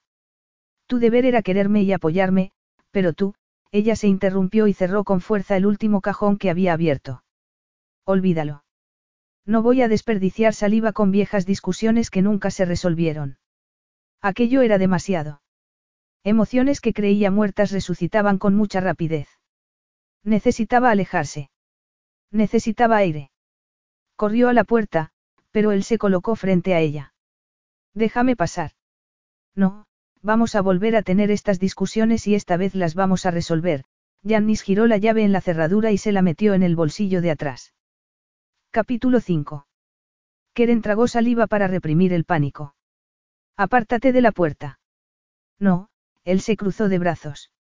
No dejaré que vuelvas a salir corriendo. No puedes tenerme prisionera. Si quieres salir, la llave está en mi bolsillo. Cógela. Nunca volveré a tocarte, gritó ella. Pues siéntate y habla conmigo. Tenemos que contarnos todos nuestros agravios, que es lo que teníamos que haber hecho hace mucho tiempo. Si tienes agravios contra mí, ¿por qué narices quieres que vuelva? Estás mejor sin mí. No puedes convertir un guacamayo en un pinzón cebra. Tu madre lo supo en cuanto me vio. Búscate una esposa de la alta sociedad y hazlos felices a todos. Si quisiera eso, me habría casado con una. ¿Y por qué te pasaste nuestro matrimonio intentando convertirme en una? Quería ayudarte a estar cómoda en mi mundo. Hay una gran diferencia. Ella rió con amargura. Te casaste conmigo sabiendo que no sería el tipo de esposa al que está acostumbrada tu familia y la alta sociedad de Agón. Dijiste que me querías como soy, pero enseguida intentaste cambiarme. Pasé los primeros 18 años de mi vida soñando con el día en que pudiera salir de la camisa de fuerza que era mi mundo y acabé contigo intentando meterme con calzador en otro distinto. El tic que tenía Yannis en la parte alta de la mandíbula volvió a hacerse visible. Esa es la excusa que te cuentas para haber huido de mí. No es una excusa. Sí lo es. Y tú lo sabes. Eres muy arrogante si crees que sabes mejor que yo lo que pienso. Si es arrogancia por mi parte, ¿por qué lloras? Keren casi no se había dado cuenta de que le caían lágrimas por las mejillas. Se la secó con la mano con rabia. ¿Por qué estoy enfadada? Y era cierto. Sentía rabia. Pero también había dolor en su interior. Y miedo. Jannis adelantó la barbilla. Bien. ¿Quieres que esté enfadada? Quiero que te abras y muestres alguna emoción. Lo guardas todo dentro. Los últimos meses de nuestro matrimonio no hicimos más que discutir. Eso no es guardarse las cosas. Discutir de todo excepto de lo que de verdad importaba para enmascarar lo que sentíamos. Yo también era culpable de eso, pero no fui yo el que salí corriendo antes de que pudiéramos arreglarlo. Tú metiste mis maletas en el taxi y me llamaste vaca egoísta. exclamó ella, con pánico. ¿Por qué estaba enfadado, maldita sea? Furioso de que tomara yo la iniciativa. Tú querías que se acabara tanto como yo. Rotundamente no. Yo me casé para toda la vida y ese día te dije que ningún filipidi se había divorciado jamás, se pasó los dedos por la cara. Te casaste conmigo y no lo hiciste a ciegas. Yo te quería como eras y no quería cambiarte, pero tú sabías que una esposa mía tendría que cumplir algunas expectativas. Sí, asistir a funciones, hacer de anfitriona en cenas, sonreír amablemente y no decir nada controvertido. La imagen es importante para nuestro negocio y para el apellido familiar, repuso él. La firmeza de su voz contradecía el tic que seguía latiendo en su mandíbula. Tú sabías que el negocio era importante. Ha estado en la familia desde. El comienzo de los tiempos, terminó ella. Cansada de pronto, se arrastró hasta la silla delante de la cómoda y se sentó. Los filipidis habían comerciado con arte y antigüedades desde el siglo XVI. Habían comprado y vendido artículos que adornaban palacios y embajadas de todo el mundo. Sus subastas mensuales salían a menudo en las noticias internacionales. Y yo solo tenía un blog tonto y tú odiabas que lo escribiera. No, Glicomou, yo te apoyé al principio. Me acompañabas en mis viajes de trabajo y te ibas a explorar mientras yo estaba en reuniones. Pero perdiste interés por tu blog antes de que tuvieras que dejar de volar. ¿Por qué solo íbamos a ciudades aburridas? Me prometiste que iríamos a lugares nuevos, a sitios que no había visto nunca. No tuvimos ocasión de hacerlo, pero fue porque tú perdiste interés, repitió él con calma. Porque esperábamos algo maravilloso, pero eso nos lo quitaron y luego tú volviste al blog sin consultarme. Una noche, en la cena, dijiste que te ibas a Marruecos unos días y yo me enfadé y me opuse. Keren tragó saliva. No tenías derecho a oponerte. No necesitaba tu permiso.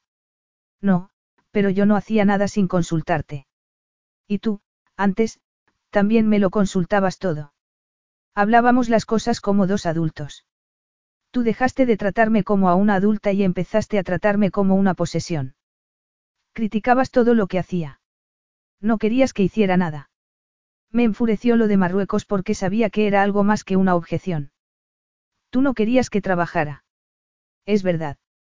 Lo sabía. Querías que fuera una mantenida. No, te quería en casa, sana y salva. Sana y salva bajo tu control. Así era más fácil vigilarme. Sí. Keren, que no estaba preparada para esa admisión, lo miró fijamente. ¿Lo admites? La mirada de él no vaciló. Sí. Ella, atónita, buscó algo que decir, pero entonces sonó el timbre del dormitorio. Jannis hizo una mueca, cerró los ojos y murmuró algo que parecía una maldición. Tengo que contestar. Keren asintió. El timbre que había sonado formaba parte de un sistema instalado en todas las habitaciones de la villa y solo se usaban en una emergencia si no podían contactar a Yannis por ningún otro medio. Este sacó la llave del bolsillo y abrió la puerta. Esta conversación no ha terminado, advirtió antes de salir. Keren enterró la cabeza en las manos y combatió las lágrimas. Ya había llorado dos veces ese día, y ambas delante de él. Había acusado muchas veces a Yannis de querer controlarla y él siempre lo había negado, y cuando por fin lo admitía. Lo irónico del caso era que antes había querido escapar de allí a toda costa y de pronto lo que quería era que él volviera y exigirle respuestas. Alzó la cabeza y fijó la vista en el joyero de madera de haya que ocupaba un lugar de honor en su cómoda. Se lo había regalado Yannis en su primer aniversario de boda para que guardara todas las joyas que le había comprado. En la tapa había dos alianzas talladas. Y en el centro estaban su anillo de compromiso y de boda. Los miró un rato y a continuación los tomó y los puso en la palma de la mano. El de boda era una alianza sencilla de oro con las iniciales de ambos grabadas.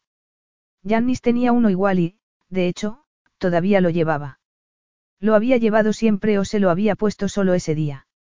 El anillo de compromiso era una joya de familia, encargada en el siglo XVIII por Alexios Filipidis para su novia, la princesa Teodora de Agón. Cuando Jannis se lo puso en el dedo, Keren sintió por primera vez dudas sobre si estaría haciendo lo correcto. En ese sentido, él tenía razón. Sabía que se casaba con una persona de una familia antigua y noble. Y recordó también que él le había dicho que nunca había habido un divorcio en la familia. Ella asumía que en la suya tampoco, pero en el caso de los Burrich, probablemente se debía a que a todos les aterrorizarían los cambios. Si ella no encajaba con las personas que la querían y la habían criado, ¿Cómo había podido pensar que podría encajar con Yannis y su familia? Había asumido que sería suficiente con quererse. Que mientras diera a su marido todo el apoyo que necesitara, él también la apoyaría a ella. No se le había ocurrido pensar que intentaría cortarle las alas. Y lo había intentado. Había querido que renunciara a su libertad y se conformara con ser una esposa de la alta sociedad de Agón mientras él llevaba la vida que quería. Pero porque había una vocecita en su cabeza que le decía que era más complicado que todo eso. La voz se debía a su presencia allí, en aquella casa. Se producía porque estaba inmersa en los recuerdos de un matrimonio que había empezado cargado de esperanzas y se había desintegrado en la nada. Jannis había dejado de quererla. Eso lo sabía. Pero también estaba segura de que quería que volviera. Y no por venganza. Quería que volviera por orgullo. No quería pasar a la historia por ser el primer Filipidis que se divorciaba. El primer Filipidis fracasado. Lo que ella no entendía era por qué esa verdad le causaba tanto dolor de corazón. Keren llamó ligeramente con los nudillos y a continuación empujó la puerta del despacho y asomó la cabeza. Jannis estaba allí hablando por teléfono. Sus ojos se encontraron y el rostro de él mostró una expresión muy extraña antes de recuperar su pose natural. Le hizo señas de que entrara. Ella se sentó en el sofá de piel del rincón y esperó a que terminara. Su griego no era lo bastante bueno para entender lo que decía, pero sabía, por su lenguaje corporal, que había ocurrido algo malo. Fuera lo que fuera, su mirada seguía posada en ella, que lo miraba a su vez. El corazón le latía con fuerza por los recuerdos de las veces que habían hecho el amor en esa habitación. Jannis trabajaba desde casa siempre que podía, pero nunca había puesto pegas a que ella lo interrumpiera. Abandonaba lo que estaba haciendo, la sentaba en sus rodillas y la besaba como si hiciera meses que no la veía. Pero todo eso había sido antes de que se volviera reservado y cerrara corriendo la tapa del portátil cuando entraba ella para ocultarle lo que hacía. Antes de que perdiera interés por ella como mujer y como amante. Antes de que empezara a verla solo como su esposa y propiedad suya. Sin embargo, los recuerdos de ella eran de aquellos embriagadores primeros tiempos. Del calor que recorría constantemente sus venas, de la sensibilidad de su piel y el anhelo incesante de estar con él. En ese momento volvía a sentir todo eso. Cuanto más lo miraba, más deseaba que la sentara en sus rodillas y la estrechara con fuerza contra el calor de su cuerpo. Respiró hondo e intentó espantar el deseo y apartar la vista. Cuando Jannis colgó el teléfono se masajeó la frente y ella sintió un deseo casi irrefrenable de abrazarlo. Sus ojos volvieron a encontrarse. El pecho de él subió lentamente. Keren tragó saliva. ¿Qué ha pasado? Él suspiró. Es solo un problema en el trabajo. ¿Quieres hablarme de él? ¿Quieres oírlo? Preguntó él con incredulidad. Sí, cuéntame. Gianni se recostó en la silla y entrelazó los dedos. ¿Has oído hablar de Philippe Legarde? No. El multimillonario francés que fundó la casa de moda Legarde. Ah, sí, sí. Sé quién es. Tu madre lleva mucha ropa suya, no. Sí. Philippe Legarde murió hace unos años. Su familia va a subastar gran parte de su colección de arte para pagar el impuesto de sucesiones. Están vendiendo mucho. Adivinó ella. Yo calculo que diez veces más de lo que costaría cualquier impuesto de sucesiones. Hay un Rembrandt y dos Rodin. Y diecinueve obras más. Hablamos de cientos de millones, quizá más. A ver si lo adivino, comentó ella. Os está enfrentando con Holtz. Holtz eran los mayores rivales de bellas artes y antigüedades filipidis. Jannis inclinó la cabeza. Más o menos. Llevo meses trabajando en esto. Hemos hecho el proceso de autentificación de todas las obras, las valoraciones, ya sabes cómo va esto. Keren asintió. Normalmente Jannis insistía en firmar los contratos antes de hacer todo eso. Él hizo una mueca. Ha habido retrasos con la firma del contrato. Admito que me he descuidado. Eso no es propio de ti. Él se encogió de hombros, pero su rostro estaba tenso. Yanni Legarde, hermana y heredera de Filipe, nos ha comunicado que, si no rebajamos la comisión, acudirá a Holtz. Pero no vas a aceptar eso, ¿verdad? Preguntó ella. No, pero tengo que hablar este problema con Andreas y pensar lo que vamos a hacer. Y en este momento estoy más interesado en saber si has venido al despacho porque me echabas de menos. El cambio de tema fue tan repentino y provocador, que la pilló por sorpresa y tardó un momento en contestar. Ya te gustaría, dijo. Pues sí. Ella se hundió más en el sofá. Te he buscado porque siento curiosidad por saber cómo puedes pensar que volveré contigo si admites abiertamente que quieres controlarme. A él le brillaron los ojos. ¿Estás pensando en volver conmigo? Ella puso los ojos en blanco. No digas tonterías. Janny se inclinó hacia adelante y apoyó los codos en la mesa. ¿Y si te dijera que nunca he querido controlarte, pero quería que estuvieras donde pudiera tenerte a la vista por razones que no tenían nada que ver con que fuera un obseso del control? Te llamaría mentiroso, repuso ella. El brillo desapareció de los ojos de él. ¿No sentirías curiosidad por saber cuáles eran esas razones? Preguntó. Ella no contestó. Las conoces, las has sabido siempre, siguió él. Por eso huiste de mí. Me fui porque necesitaba escapar de la jaula en la que me habías metido. No hay ninguna razón en el mundo que justifique tratar a una mujer adulta como a una niña rebelde. El tic reapareció en la mandíbula de él. Después de lo que pareció una eternidad de silencio, movió la cabeza. Tienes razón, dijo. No hay excusa. Pero mis razones, se encogió de hombros. Nunca quise encerrarte en una jaula. Solo quiero que vuelvas a casa. Tu sitio está aquí. Este nunca fue mi sitio, replicó ella. Tu sitio siempre ha estado a mi lado, Janny sonrió y se levantó. Y te prometo que el lunes por la mañana tú creerás lo mismo, dijo con un tono de voz más ligero. Capítulo 6. Keren estaba sentada con los pies dentro de la piscina moviendo los dedos y mirando las ondas que creaban. Jannis tenía que llamar a su hermano y ella había aprovechado la oportunidad para escapar un rato. Aunque no había dejado de pensar en él. En un solo día, las certezas que había tenido durante mucho tiempo se habían vuelto confusas. Oyó pasos en la terraza y un momento después, la sombra de Jannis cayó sobre ella. Te he llenado la bañera, dijo. Ella se volvió a mirarlo. Ah, sí. Esa era otra de las pequeñas coas que le gustaba hacer por ella antes de que las cosas entre ellos se estropearan. Él apretó los labios. Tengo que hacer méritos donde pueda. Keren sacó los pies del agua y vaciló un momento, pero le tendió la mano. Cuando los dedos de él se cerraron alrededor de los suyos, la invadió el calor. Él la ayudó a levantarse y ella se encontró atrapada en una mirada llena de tantas emociones que, por un instante, la atravesó un espasmo de dolor por lo que encontraba allí. Y luego él parpadeó y pasó el momento. Jannis bajó la cabeza, le besó el dorso de la mano y se la soltó. Keren echó a andar con él. Mariposas enormes batían las alas en su estómago y tenía que esforzarse para colocar un pie delante del otro. ¿Cómo te ha ido con Andreas? Preguntó cuando entraron en la casa. Mejor de lo que le habría ido a él si hubiera sido el que metiera la pata. Ella sonrió. Andreas era mucho más tranquilo que Jannis, aunque los dos estaban muy unidos y entregados al negocio familiar. ¿Habéis decidido algo? Yanni asistirá mañana por la noche a una función de nuestros padres. Andreas hablará con ella allí. ¿Y si eso no funciona? Jannis dejó de andar. Habían llegado al pie de las escaleras. Ya pensaremos en eso cuando ocurra, contestó. Pasó un dedo por el borde de la oreja de ella. Este fin de semana solo me importa convencerte de que debes quedarte aquí. Vamos, sube, se te va a enfriar el baño.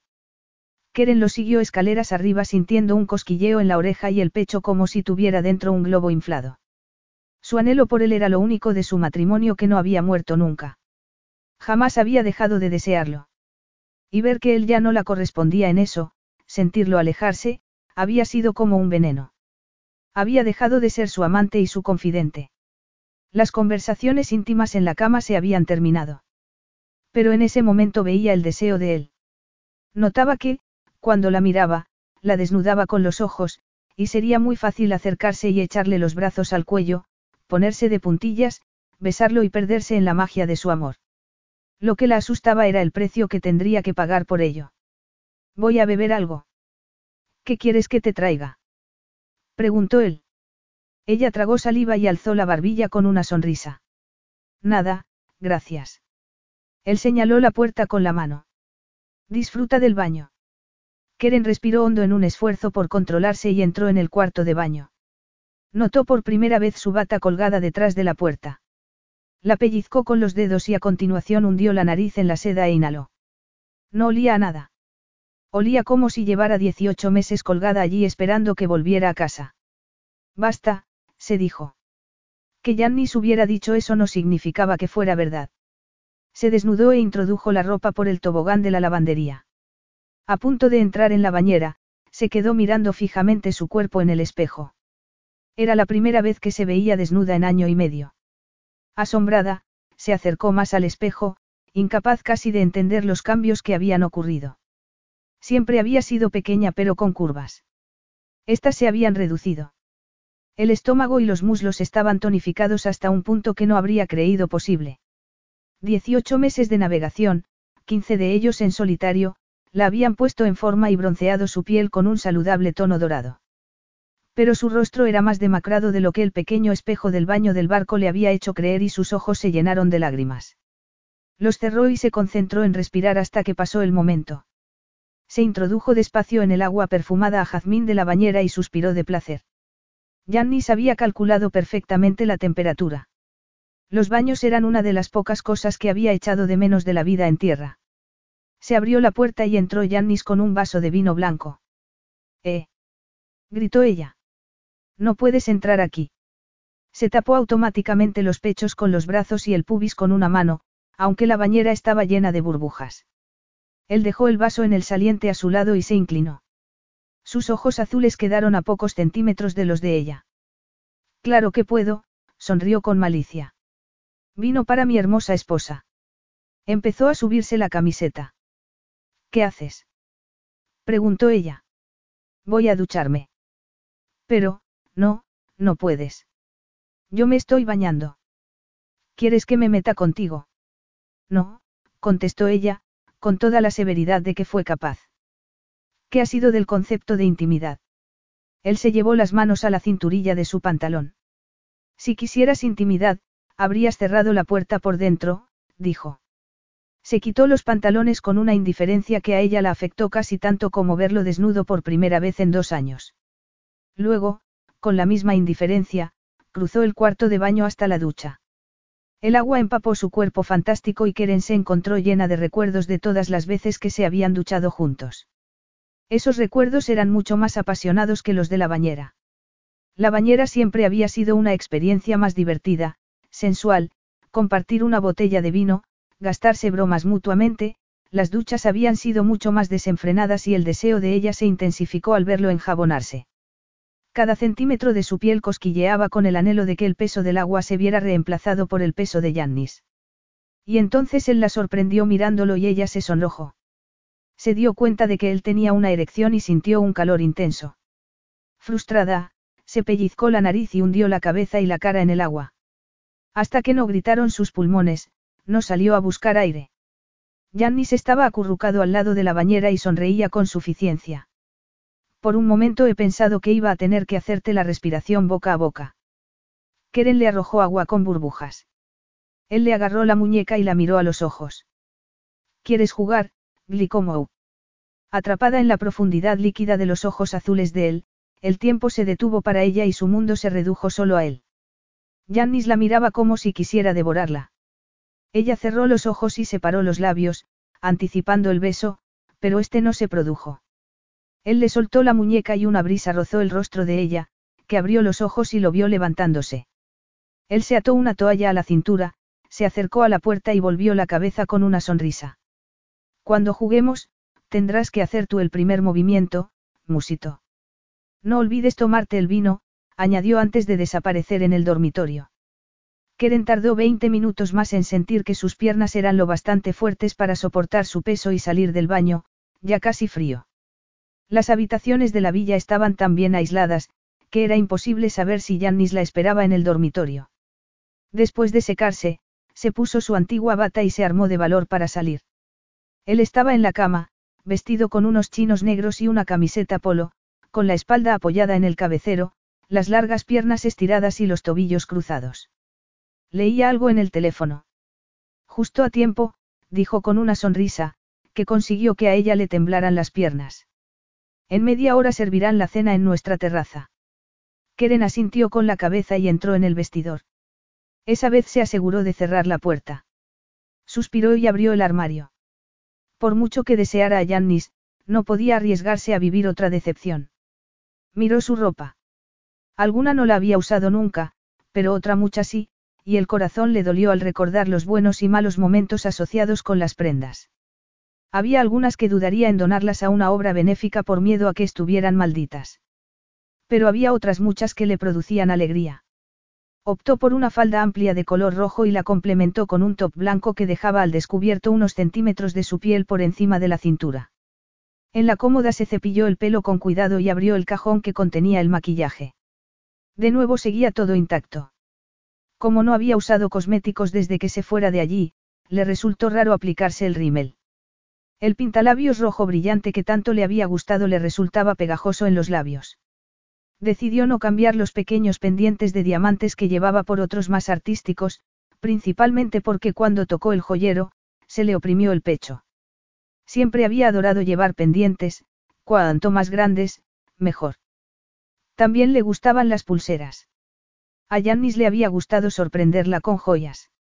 En los casi dos años que habían vivido juntos, había reunido una colección amplia de pendientes y pulseras. Se había ido de allí con solo los pendientes que llevaba puestos, regalo de sus padres en su 18 cumpleaños. Recordaba haber abierto ese regalo sabiendo ya por la forma del paquete que era una joya y preparándose a fingir que era lo que más deseaba en el mundo.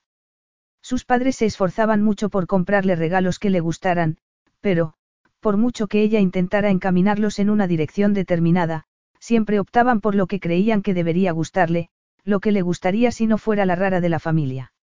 Regalos que encantaban a Diane, su hermana. A Yannis no había tenido que encaminarlo. Siempre, desde el día en que se conocieron, había sabido lo que le gustaría. Y cuando se miró al espejo de la cómoda antes de salir al dormitorio, tuvo que admitir que, a pesar de las críticas a su ropa cuando asistían a funciones oficiales, nunca le había sugerido que la cambiara por algo más apropiado.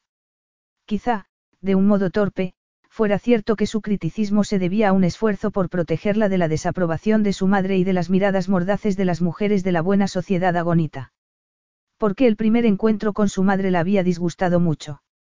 Jannis y ella habían vivido cuatro meses en una burbuja privada y después la había presentado a sus padres ya como su prometida. Había sido sincero con ella y le había dicho que no era la clase de mujer con la que sus padres querían que se casara y ella había deseado tanto causar buena impresión, que el criticismo de Nina le había hecho mucho más daño de lo normal. Había disimulado hasta que, en el viaje de vuelta a la villa, se había echado a llorar cuando Yannis le había preguntado cómo creía que había ido la velada. Él se había puesto furioso y había querido volver a casa de sus padres a hablar con ellos, pero ella se lo había impedido, aunque, pensándolo bien, quizá él sí que había hablado con ellos en otro momento porque, aparte de alguna mirada rara, Nina nunca había vuelto a comentar nada de su ropa. A Yannis no le había gustado verla dolida. Keren apretó los dientes y respiró hondo. No solo empezaba a ablandarse con él, sino que ya lo estaba disculpando. Aunque solo hubiera criticado su ropa debido a un torpe instinto de protección, eso no invalidaba todo lo demás. Había empezado a verla como propiedad suya en lugar de como la mujer de carne y hueso con la que se había casado. Y había buscado solaz emocional en otra mujer. Se pasó los dedos por el pelo y respiró hondo antes de abrir la puerta. El dormitorio estaba vacío.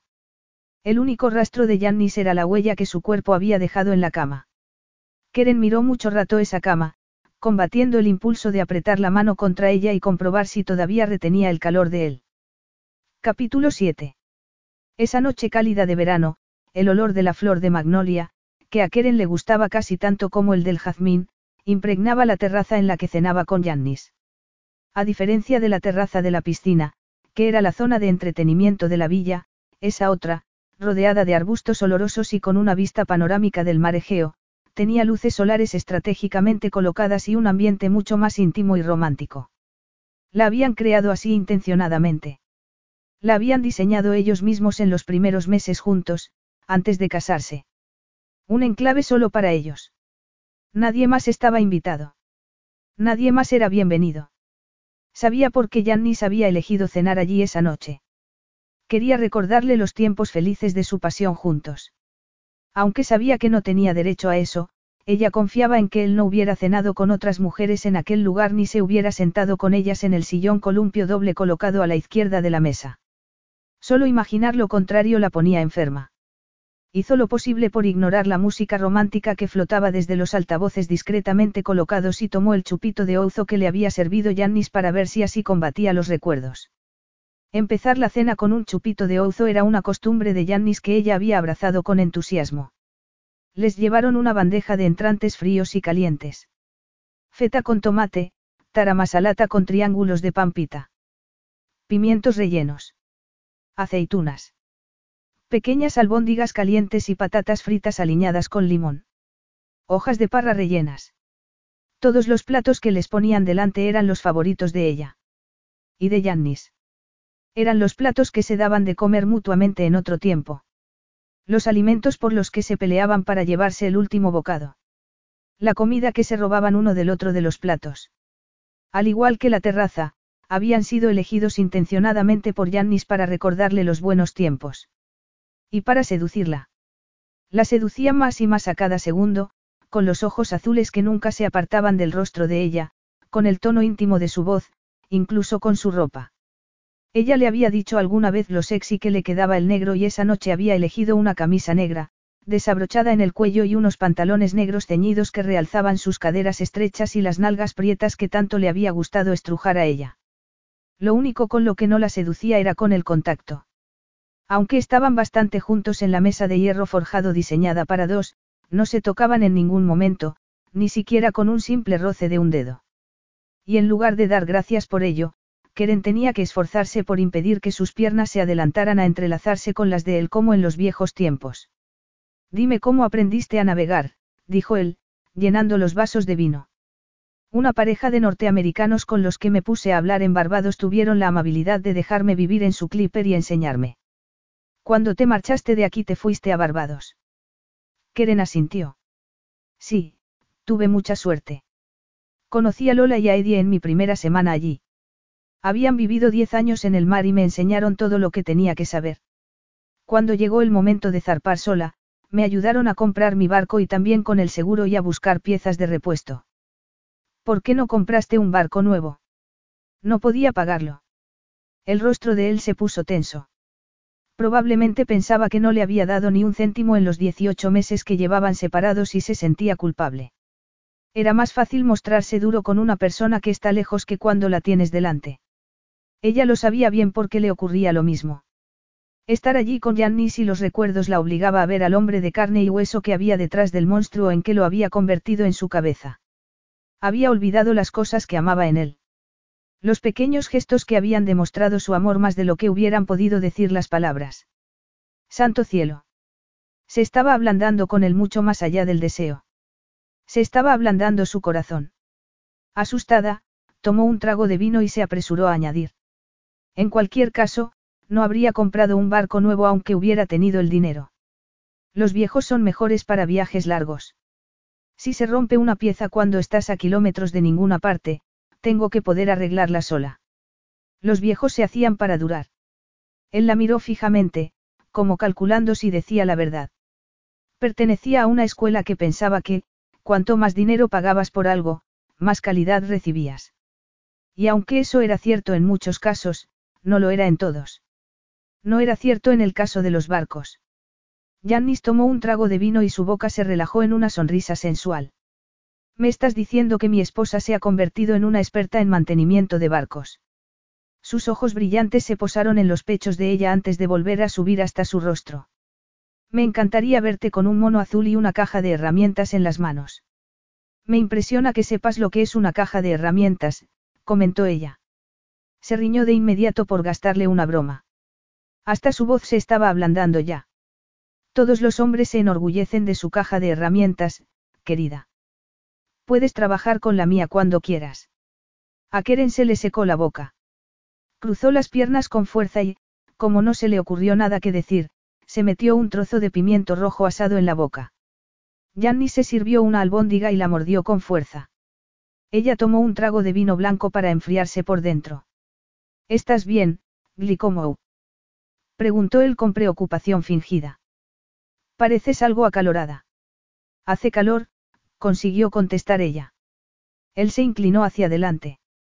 Sí, parece que hace más calor ahora, sonrió con malicia y tomó la copa vacía de ella. ¿Siempre navega sola? Preguntó, sacando la botella de vino blanco del cubo de hielo. Keren tuvo que admitir que su habilidad para cambiar de tema era impresionante. Sí, contestó. No es peligroso. Lo digo por los hombres depredadores.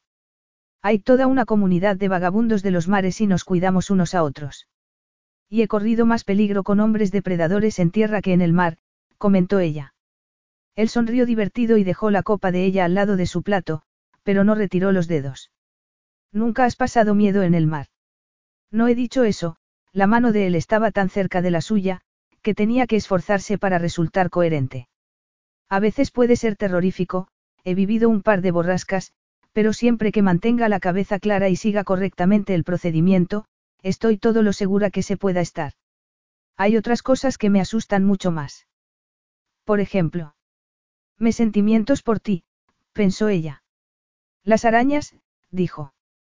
Pero te sentirás muy sola, comentó él. Hay demasiado que hacer para sentirse sola, repuso ella. ¿Y tú qué? Has podido navegar mucho. Necesitaba apartar el tema de ella, no quería tener que hablar de las noches de calma que pasaba con el cúter anclado en el mar, cuando no había nada que la distrajera y se sorprendía pensando en él sin querer y sintiendo de nuevo el dolor de todo lo que había perdido. La expresión de él se volvió inescrutable de pronto. Un poco. ¿Por dónde?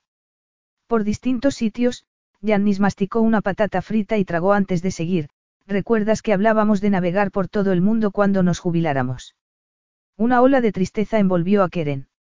Teníamos muchos sueños imposibles, musitó. No eran imposibles, protestó él. Tú eres un filipidis, le recordó ella. Seguirás el mismo camino que tus padres y tus abuelos. Mis padres han navegado por el mundo. Han ido de crucero en barcos que tenían más empleados que pasajeros, con un itinerario definido y sabiendo siempre qué día volverían a casa. Es un modo maravilloso de ver el mundo, pero no es vivir la aventura, tomarte cada día como viene y salir del camino trillado. Eso se puede hacer en el anfitrite. Keren casi se echó a reír. Tomó con los dedos una hoja de parra rellena y recordó la primera vez que Yannis la había llevado a pasar un fin de semana en su yate, que era más bien un palacio flotante. Créeme, tu yate es demasiado grande y no podría entrar en muchos sitios. No es mucho más pequeño que el crucero en el que iban tus padres y tienes docenas de tripulantes que te lo hacen todo. No es lo mismo. Mordió la hoja de parra y se dio cuenta de que él se había quedado inmóvil. ¿Qué? preguntó. Te he ofendido. No, querida, no me has ofendido. Entiendo lo que quieres decir, la miró a los ojos. En cuanto a lo de que soy un filipidis, puso cara triste, siempre he seguido el camino de mis padres. Andreas y yo fuimos al mismo internado inglés que nuestro padre y a la misma universidad inglesa. Crecimos sabiendo que, cuando acumuláramos todos los conocimientos necesarios para el negocio, nuestros padres se jubilarían y nos pasarían el testigo. A nadie se le pasó por la cabeza que haríamos otra cosa. Contéstame a una pregunta. Si te despertaras mañana y el negocio hubiera desaparecido, ¿qué harías? Seguiría teniendo todo mi dinero. Supongamos que no. Si no tuvieras nada y te vieras obligado a volver a empezar. Él enarcó una ceja con un gesto burlón. Ni siquiera tendría un chef. No. Pues supongo que lo primero que haría sería aprender a cocinar. Keren hizo una mueca. Y después de haber evitado morirte de hambre, ¿qué harías? Imagínate que tuvieras la aptitud para hacer cualquier cosa que quisieras en el mundo. Él sorbió despacio de su vino y negó con la cabeza. No se me ocurre nada. Nada. Nada. Hago lo que tengo que hacer y lo que quiero hacer y lo único que me falta en la vida es tener a mi esposa al lado. Keren, que se había relajado en la conversación por primera vez desde que se sentara a la mesa, suspiró. No lo estropees. Solo quiero señalar que casarme contigo es lo único que he hecho que se desviaba del camino marcado para mí. Y entonces seguiste el camino de Andreas, musitó Keren con ligereza. Andreas se había casado con Pablos un año antes de que Yannis y ella se conocieran. Al menos él se casó con una gonita. ¡Qué mojigato! Yannis sonrió de un modo tan contagioso que ella se sorprendió sonriendo a su vez. Se dio cuenta de que había echado mucho de menos aquello, los días en los que podían hablar de cualquier cosa. Sé que Andreas lo hizo antes, pero tuvo que ser difícil para ti decirles a tus padres que te ibas a casar con una extranjera. Yo sabía que estábamos hechos el uno para el otro, repuso él. Me gustaría que pudieras entender lo que fue para mí conocerte. Mi vida era estupenda. Tenía un negocio en alza y una red social fantástica. No deseaba nada. Y entonces te conocí a ti. Eras la criatura más sexy que había visto en mi vida, pero no me atrajo solo tu belleza, te observé socializar y, cerró los ojos. No te parecías a nadie que hubiera conocido. La gente de mi mundo. Gianni se frotó la nuca. Piensa en las funciones a las que asistimos juntos. En el modo en que se comporta esa gente en público, desde la ropa que lleva hasta las palabras que elige. La gente quiere subir en la jerarquía, quieren ser los primeros en una lista de invitados. Nadie quiere sentirse excluido y el resultado es que todos se comportan de la misma manera. Y yo no me había fijado en eso hasta que te conocí. Se inclinó hacia adelante y volvió a poner la mano cerca de la de ella. El tono seductor de su voz resultaba casi hipnótico. Tú eras distinta, Glicomou, y no solo porque tu ropa fuera más colorida y más libre. Te movías por la galería sin un objetivo claro, estudiando los cuadros que te llamaban la atención, no los que pensabas que debías estudiar, y no parecía importarte nada hacerlo sola. Parecías libre y feliz. Y entonces me miraste y para mí aquello fue el fin. Me habías atrapado. Keren recordó cómo le había cosquilleado la piel con la sensación de que la observaban. Había vuelto la cabeza y había visto a Yannis apoyado en la pared mirándola. Recordó que se habían mirado a los ojos y el cosquilleo de su piel se había intensificado y extendido a todo su cuerpo. Una mirada y ella también había estado perdida. La diferencia era que ella no había dejado de desearlo.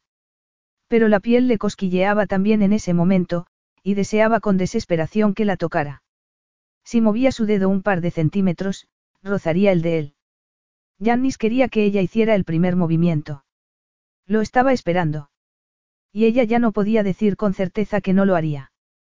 ¿Recuerdas lo que dijiste antes de que yo te había metido con calzador en una camisa de fuerza? Preguntó él. Keren asintió. Conocerte a ti fue lo que me hizo ver a mí que había vivido envuelto en una camisa de fuerza desde el día que nací, continuó él. Tú me la abriste.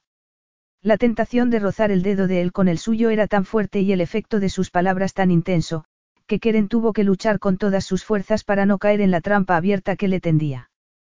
Jannis quería hacer que se sintiera especial, como si fuera la única mujer en el mundo. Y eso había sido verdad una vez.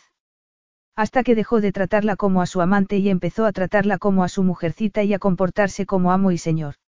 Antes de que le diera la espalda y buscara consuelo emocional, y quizá también físico, con otra. Pero cómo anhelaba que pudiera ser verdad que quería que volviera porque todavía la quería y no porque su orgullo había decidido que no quería un divorcio después de todo. Había hecho bien en dejarlo e irse a Barbados. Y también en negarse a cualquier comunicación que no fuera a través de sus abogados. El efecto que tenía sobre ella era tan potente como el día en que intercambiaron los votos matrimoniales. Ese efecto había permanecido adormecido en ella como un volcán que esperara despertar. Y temía que estuviera a punto de entrar en erupción. Capítulo 8.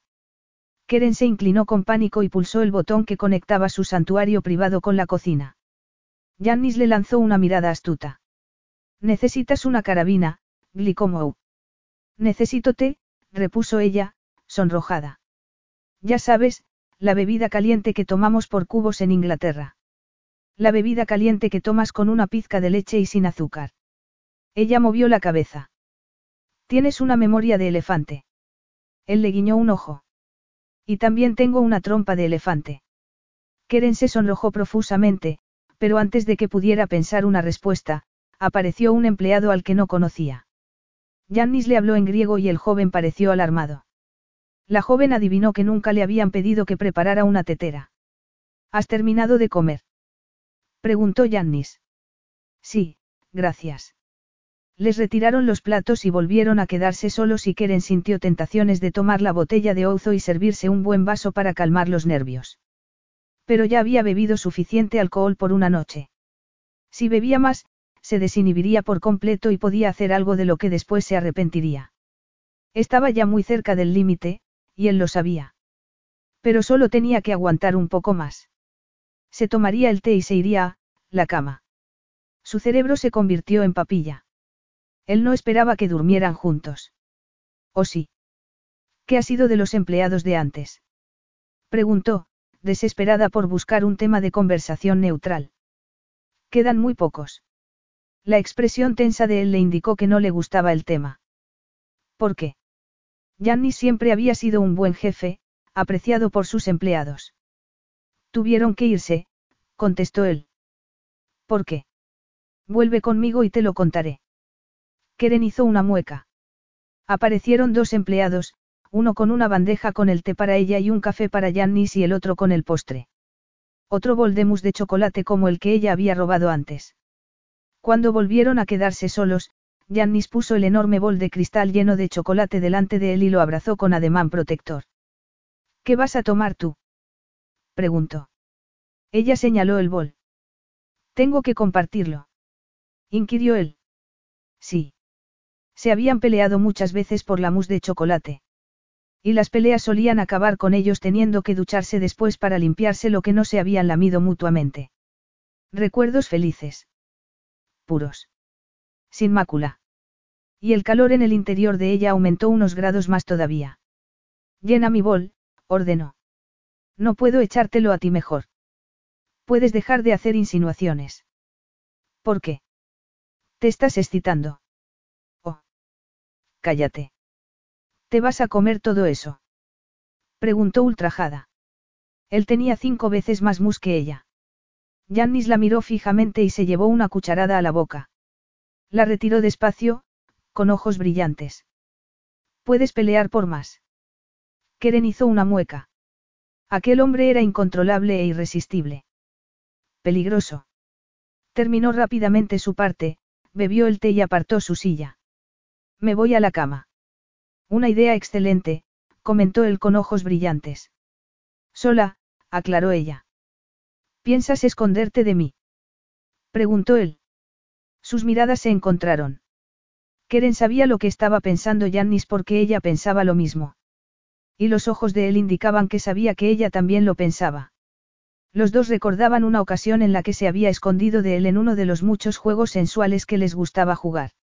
Yannis había registrado la villa buscándola y ella lo esperaba en el vestidor de él, recostada desnuda en la silla delante de la cómoda. Lo que había pasado después había sido tan erótico y desenfrenado, que solo con recordarlo, Keren volvía a sentir un residuo de placer en su interior.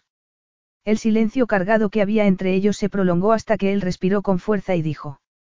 El primer movimiento es tuyo, querida. A continuación hundió un dedo en el bol y chupó la mus lenta y provocativamente. Keren huyó al interior de la casa. Jannis entró en el dormitorio matrimonial. Dejó la mano en la puerta que acababa de cerrar y observó a Keren metida debajo del edredón. Una sonrisa lenta se extendió por su atractivo rostro. O sea que has decidido pasar la noche conmigo después de todo. Interesante. No, he decidido compartir nuestra cama contigo. No voy a entrar en tus juegos. ¿Y qué juegos son esos? Preguntó él, enarcando una ceja. Lo sabes muy bien. Y va en serio, no voy a entrar en ellos. Como quieras. Tú te quedas en tu lado de la cama y yo en el mío. De acuerdo, dijo Yannis. Se quitó la ropa y cuando estuvo desnudo, le guiñó un ojo y desapareció en el cuarto de baño. Keren, frustrada, agarró la almohada de él, se tapó la cara con ella y gritó. Siempre que creía que había encontrado el modo de tomar la delantera, él la sacaba de su error. Y lo peor es que no podía negar que le gustaba que lo hiciera. Era una masoquista, tenía que ser eso. La alternativa a dormir en el lecho conyugal había sido esconderse en una de las habitaciones de invitados esperando a que la encontrara. Esperando con anticipación probablemente, porque la situación entre los dos les había hecho saber que, si se escondía, sería una invitación a que él la sedujera. Había sacado un antiguo regalo de cumpleaños de sus padres que no había usado nunca, un camisón de manga larga que le llegaba a los tobillos y le hacía sentirse como las victorianas puritanas. Se abrió la puerta del baño y, aunque fijó la vista en el techo, fue muy consciente de que él se acercaba desnudo como una pantera al acecho. Notó que se metía en la cama y bajaba la luz de su mesilla hasta dejarla en un resplandor suave. Apoyado en un codo, levantó el edredón. Sexy, dijo con burla. Keren apretó la mandíbula. No creerás que un camisón tan feo va a hacer que deje de desearte, ¿verdad, querida? Ella no contestó. Te desearía aunque solo llevaras un saco viejo, pero te hice una promesa. Puedes estar aquí tumbada tan desnuda como yo y no te tocaré. Ella apretó los dientes e intentó cerrar los ojos. Lo intentó pero no lo consiguió. Se negaron a obedecer, ocupados como estaban intentando vencer su voluntad y echar un vistazo a Yannis. Sentía la mirada de él fija en ella. ¿Puedes apagar la luz? preguntó. La prefiero encendida, pero si tú quieres apagarla, adelante. Y tener que inclinarse sobre él para hacerlo. No. ¿Con cuántas mujeres has compartido esta cama desde que me fui? Preguntó sin darse cuenta. No supo de dónde había brotado la pregunta, pues ni siquiera estaba pensando en eso, aunque sí la había atormentado en otros momentos del día. Mírame y te lo diré. Ella cerró los ojos. Mírame, repitió él. Keren relajó la mandíbula y abrió los ojos. Se giró despacio hacia él. Jannis alzó la mano como para tocarla, pero sonrió con tristeza y la apoyó en su almohada. La única mujer con la que he compartido esta cama eres tú, dijo con gentileza. Inesperadamente, ella notó que se iba a echar a llorar y cerró los ojos antes de fijar de nuevo la mirada en el techo. Lo creía. Jannis podía ser manipulador y despiadado, pero no era un mentiroso. Si decía que no había habido más mujeres allí, era verdad. Lo que no implicaba que no las hubiera habido en otra parte. ¿Tú has estado con alguien más? Preguntó él. No, susurró ella. En toda su vida solo había estado con él. Había hecho muchos amigos en muchos países distintos y en ocasiones había viajado con otras personas, pero en general había preferido seguir su propio camino. Le gustaba la libertad de despertarse en un país y decidir de pronto trasladarse a otro. ¿Cómo iba a mantener su parte espontánea si tenía que tomar en consideración los sentimientos y opiniones de otra persona? Era más seguro evitar la pareja, y eso la había llevado a permanecer virgen hasta que conoció a Yannis. Él era diferente a todos los que había conocido antes, y no solo porque fuera rico, atractivo y sexy. Le había gustado su sentido del humor y había admirado su inteligencia. Él era un hombre de mundo, un hombre, de verdad. Y ella se había enamorado locamente. Lo suyo había sido especial. No hacía falta ser una mujer experimentada para darse cuenta de eso.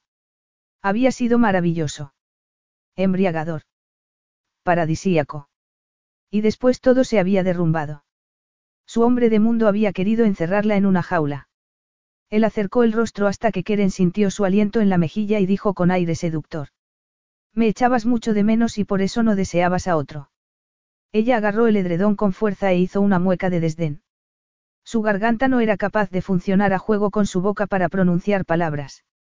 El calor del aliento de él abandonó su rostro cuando Yanni se volvió para apagar la luz y dejar la habitación a oscuras.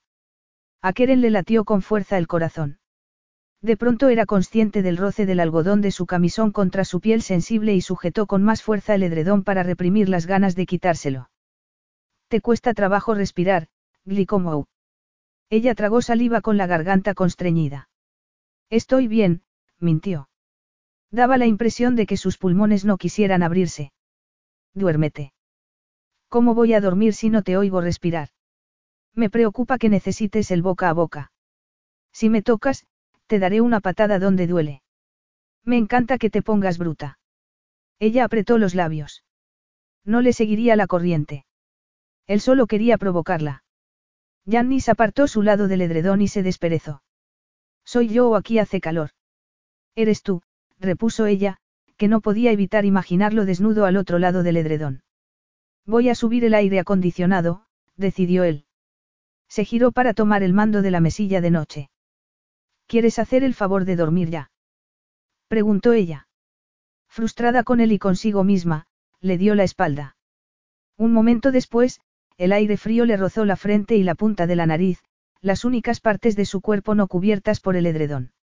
Y entonces Jannis volvió a estirarse, pero esa vez de lado, a poca distancia detrás de ella, colocándoselo bastante cerca como para que su aliento calentara la parte superior de la cabeza de ella. Keren se apartó y él volvió a acercarse. ¿Quieres ponerte en tu lado? preguntó ella.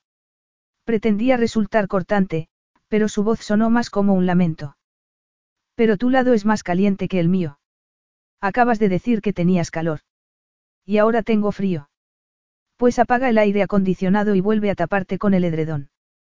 Él suspiró como si le pidieran algo terrible. Está bien. Volveré a mi lado y pasaré frío. Volvió a suspirar y se apartó de ella. Cuando volvió a sentarse, Keren supo que esa vez se había colocado en el extremo de su mitad. Y, para su gran frustración, ella quería volver a tenerlo cerca. Keren. Estoy aquí si me necesitas. Cállate y duérmete. Él soltó una risita y ella apretó los ojos. Hubo unos minutos de silencio. Los pulmones de ella empezaron a funcionar con una cierta normalidad, pero los latidos de su corazón no disminuyeron su ritmo. El calor de su interior seguía ardiendo dolorosamente. Y el dolor palpitante entre sus piernas se hizo más intenso. Aquello era una tortura. La respiración de Yanni se fue haciendo más profunda. Se había dormido. Ella quería gritar. Que fuera capaz de dormirse en ese momento mientras ella yacía ardiendo de deseo era la personificación de la crueldad. No sabía que deseaba más, si acercarse a darle patadas por ponerla en aquel estado de frustración o acercarse para apretarse contra él y buscar el alivio de su boca y... Apretó los ojos con más fuerza para espantar esa imagen, pero fue inútil. Si Yannis la tocaba aunque fuera con la punta de un dedo, se derretiría. Ya se había derretido. Por sus venas fluía lava, no sangre. Se colocó de espaldas y volvió el rostro hacia él. El débil rayo de luna que penetraba la oscuridad le permitió ver sus rasgos fuertes y hermosos. La humedad reemplazó la sequedad anterior en su boca y garganta. Asustada, apartó el edredón y salió de la cama. Fijó la vista en la puerta y se acercó de puntillas, asustada de que él abriera los ojos y la viera. No respiró ni una sola vez hasta que cerró la puerta a sus espaldas. Bajó las escaleras hasta el primer piso y corrió al otro lado de la casa, lo más lejos de él que pudo. Corrió a la ventana del cuarto de invitados que había elegido como santuario y la abrió. Se sentó en el ancho alféizar y rezó para que su piel enfebrecida se enfriara. Lo habría despertado su fuga. Estaría él buscándola en ese momento. Apenas había empezado a formarse ese pensamiento en su mente cuando se giró el picaporte, se abrió la puerta y la silueta de Yannis apareció en el umbral. Keren bajó de un salto del alféizar. Él avanzó hacia ella. No dijo ni una palabra hasta que estuvo delante mirándola con picardía. Te escondes de mí, Glicomou. A ella le temblaban las piernas. Sentía el corazón henchido y galopante. No podía respirar. No podía hablar. Y entonces vio que, a pesar de la calma con la que hablaba, Yannis también luchaba por respirar y el corazón de ella se libró de sus cadenas y voló libre. Los dos se comprendían. La garganta de él se movió varias veces antes de que Yannis extendiera la mano y la colocara en la nuca de ella. La miró a los ojos un momento y después la besó con una pasión que la hizo estallar en llamas. Capítulo 9. Keren había huido a esa habitación sabiendo en el fondo que Yannis la seguiría. Sabiendo que pensaría que encerrarse allí había sido su modo de hacer el primer movimiento. Y sabiendo que él haría el siguiente. La besaba con labios firmes y ella sintió el roce de la lengua aterciopelada de él en la suya y dejó de pensar. Se aplastó contra su cuerpo sólido, se puso de puntillas y le echó los brazos al cuello. El beso escaló hasta convertirse en un duelo ansioso y feroz. La lava recorría sus venas, ensordecía sus oídos y derretía su núcleo. Unos dedos codiciosos bajaron por su espalda y sus nalgas y la estrecharon más contra él. Ella le arañó el cuello y soltó un respingo en su boca cuando sintió la erección de él apretándole el estómago. Saber que pronto tendría dentro esa parte de él hizo que el respingo acabara en un gemido. Lo deseaba tanto. Lo necesitaba. Su contacto y a él. Y quería desesperadamente librarse del camisón para sentir su piel sin barreras. Él debió de captar su necesidad, pues le subió el camisón y rompió el beso cuando se apartó solo lo suficiente para alzarle los brazos y terminar de quitarle la prenda. La miró jadeando. Ya estaba tan desnuda como él. Cielos, Keren. Gruñó, tomándole el rostro entre las manos. Eres preciosa. Volvió a besarla casi con furia y ambos se abrazaron con fuerza, piel contra piel al fin, con los sensibilizados pechos de ella aplastando el torso ardiente de él. Unas manos grandes la agarraron por las caderas y un segundo después sus pies abandonaron el suelo. Al momento siguiente estaban en la cama, con Yannis encima de ella y besándola todavía. El deseo que ella sentía en la pelvis era tan intenso, que automáticamente le abrazó la cintura con las piernas y alzó las nalgas, pero la boca de él abandonó sus labios y fue bajando por su cuello. Sus manos se deslizaron desde la cintura de ella hasta las caderas para después subir de nuevo por su estómago y costillas y tomar sus pechos al tiempo que lamía uno de los pezones. Cuando se lo introdujo en la boca caliente y succionó con fuerza, ella soltó un grito que resonó en las paredes. Se retorció con frenesí debajo de él, le tiró del pelo y arqueó la espalda, desesperada por su posesión, pero él continuó con el asalto de su boca, dejando con los labios un rastro ardiente por su estómago hasta que enterró el rostro entre las piernas de ella y deslizó la lengua entre sus pliegues para fijarla en el botón de su placer. Ella echó atrás la cabeza y cerró los ojos, entregándose por completo al éxtasis de la boca y la lengua de él, con el deseo tensándole cada vez más las entrañas. Por primera vez en mucho tiempo, empezaba a sentir la cercanía de un orgasmo, pero justo cuando llegaba al punto más alto, Gianni se apartó. Un momento después estaba encima de ella, quien le abrazó la cintura con las piernas y se arqueó contra la punta de su erección, pero él la contuvo agarrándole las manos y colocándolas a ambos lados de su cabeza. La miró con ojos casi líquidos. Dime qué quieres esto, exigió con voz ronca. Yannis, por favor, gimió ella. Dímelo. Ella alzó la cabeza y le mordió el labio inferior. ¿Sabes que lo quiero? Él embistió entonces. Keren estaba tan húmeda y tan preparada, que él la penetró con un solo movimiento. Yannis gimió y se quedó inmóvil. La miró un momento, la besó con fiereza y empezó a moverse, cada vez más profundo, cada vez más fuerte, aumentando con cada embestida la espiral de tensión en el núcleo de ella. Keren sintió que él estaba retrasando su orgasmo y le metió prisa, arañándole la espalda y besándole la mejilla, el cuello tenso y el hombro. La humedad de sus pieles los fundía juntos a medida que la cima del orgasmo se acercaba cada vez más hasta que la espiral se desenrolló en el interior de ella en una explosión de éxtasis que la hizo aferrarse a él gritando su nombre y suplicándole que no la soltara nunca, no la soltara nunca. Yannis le agarró las caderas, echó atrás la cabeza y, con un grito gutural, lanzó una última embestida y después su cuerpo resbaladizo por el sudor se derrumbó encima de ella. El corazón de Keren resonaba con fuerza en sus oídos. El golpeteo del corazón de Yannis lo sentía también a través de los pechos aplastados de los dos. El calor de la respiración entrecortada de él le quemaba el cuello. Las palpitaciones del orgasmo remitían ya dentro de ella, pero en su lugar bullía un hervidero de emociones. Lágrimas ardientes apuñalaban la parte trasera de sus ojos y los apretó con fuerza para evitar que se derramaran. En su cabeza repetía un mantra, no llores, no llores, no llores. La última vez que habían hecho el amor, más de dos años atrás, ella estaba embarazada y el sexo entre ellos había sido gentil, tierno y amoroso. Y después ella se había quedado dormida con la mano de él en su vientre hinchado. La posesividad de él se había manifestado por primera vez en el embarazo, pero a ella le había gustado. Jannis la había cuidado con una solicitud que la hacía sentirse muy querida. Apretó los dientes. ¿Cómo se había estropeado todo tanto? Sería distinto si volvía con él. Podrían volver a lo que habían sido antes de. Asustada por el rumbo de sus pensamientos, se abofeteó mentalmente. Un solo orgasmo, y su cerebro parecía haberse derretido igual que su cuerpo. Tenía que endurecerse rápidamente.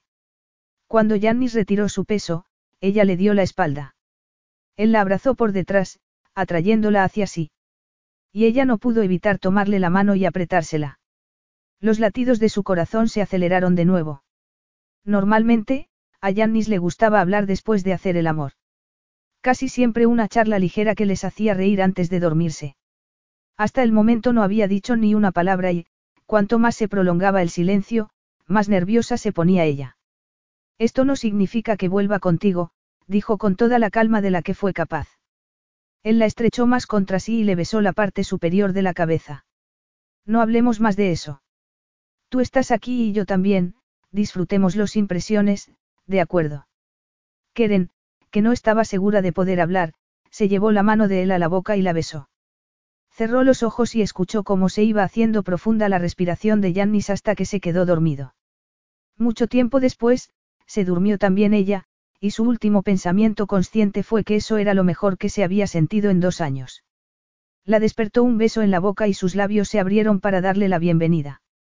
Medio dormida, no abrió los ojos hasta que quedó satisfecha, con Yannis todavía en su interior y respirando pesadamente en su oído. Keren cerró los ojos sonriente y volvió a dormirse. La siguiente vez que despertó, el lado de la cama de Yannis estaba vacío. Miró su reloj y se sentó de un salto. Eran las diez. Hacía siglos que no dormía hasta tan tarde. Recuperó el camisón victoriano del suelo, se lo puso y volvió al dormitorio principal. Sentía las piernas flojas y le vibraba la piel. Notaba pequeñas palpitaciones de placer entre las piernas. Después de una ducha larga, se puso un vestido de tirantes de color naranja que le llegaba por encima de las rodillas. Respiró hondo, miró en el espejo su rostro limpio de maquillaje y el pelo húmedo que le caía sobre los hombros y salió del dormitorio. Se detuvo un momento en la puerta del cuarto de Sofía y se llevó una mano al corazón. ¿Cómo conseguía Yannis pasar al lado de ese cuarto vacío todos los días? Ella no había podido. Algunos días llegaba hasta allí y descubría que sus piernas no podían moverse ni un centímetro más y que a sus pulmones les costaba respirar. Tomó el picaporte, cerró los ojos, contó hasta tres y abrió la puerta. Volvió a contar hasta tres antes de abrir los ojos. Por un momento quedó tan deslumbrada que no pudo hacer otra cosa que parpadear con frenesí. El cuarto estaba exactamente igual que la última vez que había puesto los pies allí. Un paraíso hermoso esperando cobrar vida con las risas de un bebé. Pero la bebé había ido al cielo. Keren se secó una lágrima, luchó contra los sentimientos que la ahogaban y volvió al pasillo, donde cerró suavemente la puerta a sus espaldas. Encontró a Yannis donde esperaba, combatiendo los efectos de la mousse de chocolate haciendo largos en la piscina. Keren se sentó en la terraza, se sirvió un café del briqui y se recostó en la silla a observar el poderoso cuerpo de él cruzar el agua como un relámpago. Suspiró. Qué familiar y al mismo tiempo qué extraño resultaba aquello. Pero qué idóneo. Siempre se había sentido completa con Yannis. Sabiendo que él era suyo y ella de él. Su corazón brincó al pensar que pudiera volver a ser así. Sería posible. Podrían volver a enamorarse y esa vez hacerlo bien. Estaba ya enamorada. Lo había estado siempre. No lo sabía. Tenía demasiado miedo para profundizar mucho en las respuestas. ¿Y si era el sexo lo que la empujaba a pensar así? ¿Y qué sentía Yannis por ella? Solo quería que volviera por orgullo o por algo más fundamental. Si era solo orgullo, ella volvería a su barco el lunes por la mañana y se marcharía. No podía volver a entregarle su corazón en bandeja para que se lo rompiera otra vez. No volvería a presenciar cómo moría su amor por ella. No dejaría que el odio que eso creaba en ella volviera a contaminarla. Volver a pasar por eso la rompería en pedazos sin ninguna esperanza de recuperación. Pero sí había una posibilidad para ellos. Lo observó salir de la piscina sin molestarse en usar los escalones. Tomó la toalla y se acercó a ella con una sonrisa amplia, secándose por el camino. Se inclinó, la besó en la boca, se sirvió una taza de café y se sentó a su lado. Estás para comerte, murmuró. Quizá más tarde, repuso ella. Yannis le mordisqueó el lóbulo de la oreja y se recostó en su silla mirándola con lujuria. ¿Tienes hambre? preguntó. Mucha, contestó ella. Lo suponía, él sonrió. Están a punto de servir el desayuno. El hombre joven que les había servido la cena apareció como por arte de magia con el desayuno y otro briqui de café. ¿Qué quieres hacer hoy? Preguntó Yannis cuando ella terminó su tortilla y estaba ocupada devorando un bol de yogurt con miel. Volver a la cama y quedarnos allí. Keren suspiró y resistió el impulso de besarlo. Tenía que mantener los pies en el suelo. Sería muy fácil sucumbir y dejar libre a su corazón para que actuara a su aire. En el otro lado de la mesa sonó el teléfono de él. Yannis alzó los ojos al cielo y lo tomó. Frunció el ceño. Es Andreas. Será mejor que conteste. Empezó a hablar con su hermano. Por su tono de voz y el modo en que se oscurecían sus ojos, Keren adivinó que seguían las malas noticias. ¿Qué ha pasado? Preguntó cuando él finalizó la llamada. Yanni se frotó la barbilla. Un cliente en potencia con el que íbamos a firmar un contrato ha decidido cambiarnos por Holtz. Keren lo sintió por él. Dos clientes en dos días seguramente era algo muy poco habitual. Lo siento, dijo. ¿Ha dicho por qué? Porque falté a una cita con ellos. Ella abrió mucho los ojos. Aquello no era propio de él, que era siempre muy responsable en el trabajo. ¿Cuándo era la cita? Jannis negó con la cabeza. Eso no importa, murmuró. Respiró hondo y la miró. Giró en su silla de modo que se tocaran sus rodillas y le agarró los muslos. Con un movimiento brusco, la sentó en su regazo, ahorcajada sobre él. Ella sintió su excitación crecer a velocidad de crucero y su respiración se aceleró al mismo ritmo. Tengo que estar dentro de ti.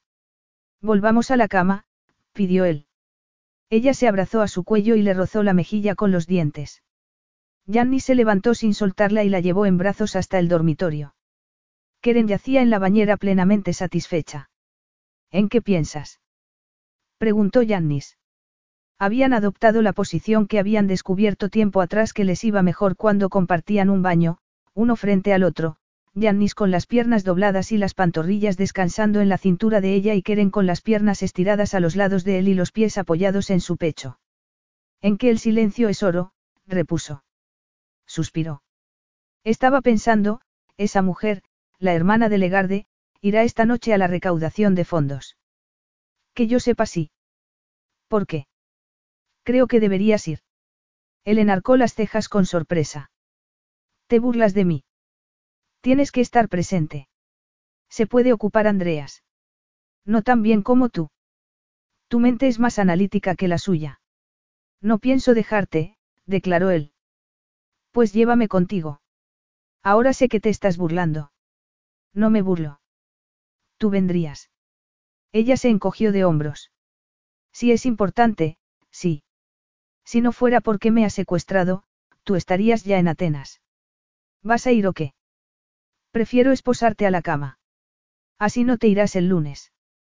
Quizá el lunes ya no quiera irme.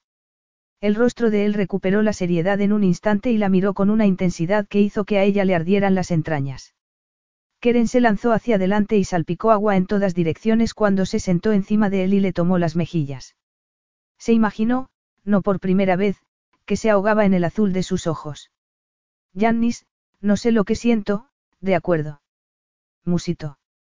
Ayer no quería saber nada de ti y ahora no sé qué pensar. No sé si el cambio se debe al sexo, así que no voy a prometer nada. No podemos volver a como estábamos antes. No quiero sentirme encerrada en una jaula. Y no sabía si podía perdonarle que hubiera buscado solaz emocional en otra persona ni su crueldad después de la marcha de ella. Lo sé, susurró él. Perder a Sofía. Keren le puso un dedo en los labios y negó con la cabeza. Ahora no. Así no. Él apretó los labios y ella se los besó. Le encantaba el sabor oscuro de sus besos. Cuando apartó el rostro, Yannis le tocó la cara con gentileza y la miró a los ojos. Nunca volveré a intentar encerrarte en una jaula, lo juro. Keren suspiró. Anhelaba creerlo, pero las promesas hechas en el vapor de la lujuria se evaporaban rápidamente. Habían tenido aquello antes y lo habían perdido. Y, sin embargo, mirando los ojos de él, que contenían algo más que deseo, su corazón se expandió y dio cabida a otra emoción que no había sentido en mucho tiempo. Esperanza. Deslizó los dedos en el pelo de él y volvió a besarlo, estrechándose contra él todo lo que pudo. La pasión de su respuesta avivó aún más el horno que ardía en su núcleo. Se apartó jadeante y bajó los dedos por la garganta de él hasta que descansaron en su pecho. Se sentó a horcajadas encima de él y se alzó un poco hasta que su erección rozó los pliegues de ella. Siempre le había gustado hacer el amor a la luz del día porque así podía verlo bien. Y le encantaba ver la prueba de su deseo impresa en su rostro. Él bajó un dedo desde la base del cuello de ella hasta la parte superior del pubis y buscó el clítoris con él. Pero no lo acarició, sino que retiró el dedo al vientre para rozarle la parte inferior del pecho antes de tomarlo en su mano. Cuando tocó el pezón con el pulgar, ella gritó de placer y se sentó encima de su erección. Le apretó los hombros, se levantó un poco y volvió a bajar. Su cuerpo se llenó de sensaciones. La espiral de su núcleo se tensó hasta un punto de casi ruptura. Yannis le agarró ambos pechos y apretó lo suficiente para hacerla gritar de nuevo. Eso es, preciosa, musitó con voz ronca. Déjate llevar. El gemido que salió de la boca de ella resonó salvajemente en medio del rugido de la sangre en sus oídos. Perdió el control de sí misma y lo montó con un abandono lascivo, clavándole las uñas e impulsada hasta el éxtasis por los gemidos de placer de él. Solo veía el rostro de Yannis titilando en la luz blanca. Capítulo 10. Había olvidado lo guapo que estás con Smoking, comentó Keren, cuando salió de su vestidor al dormitorio.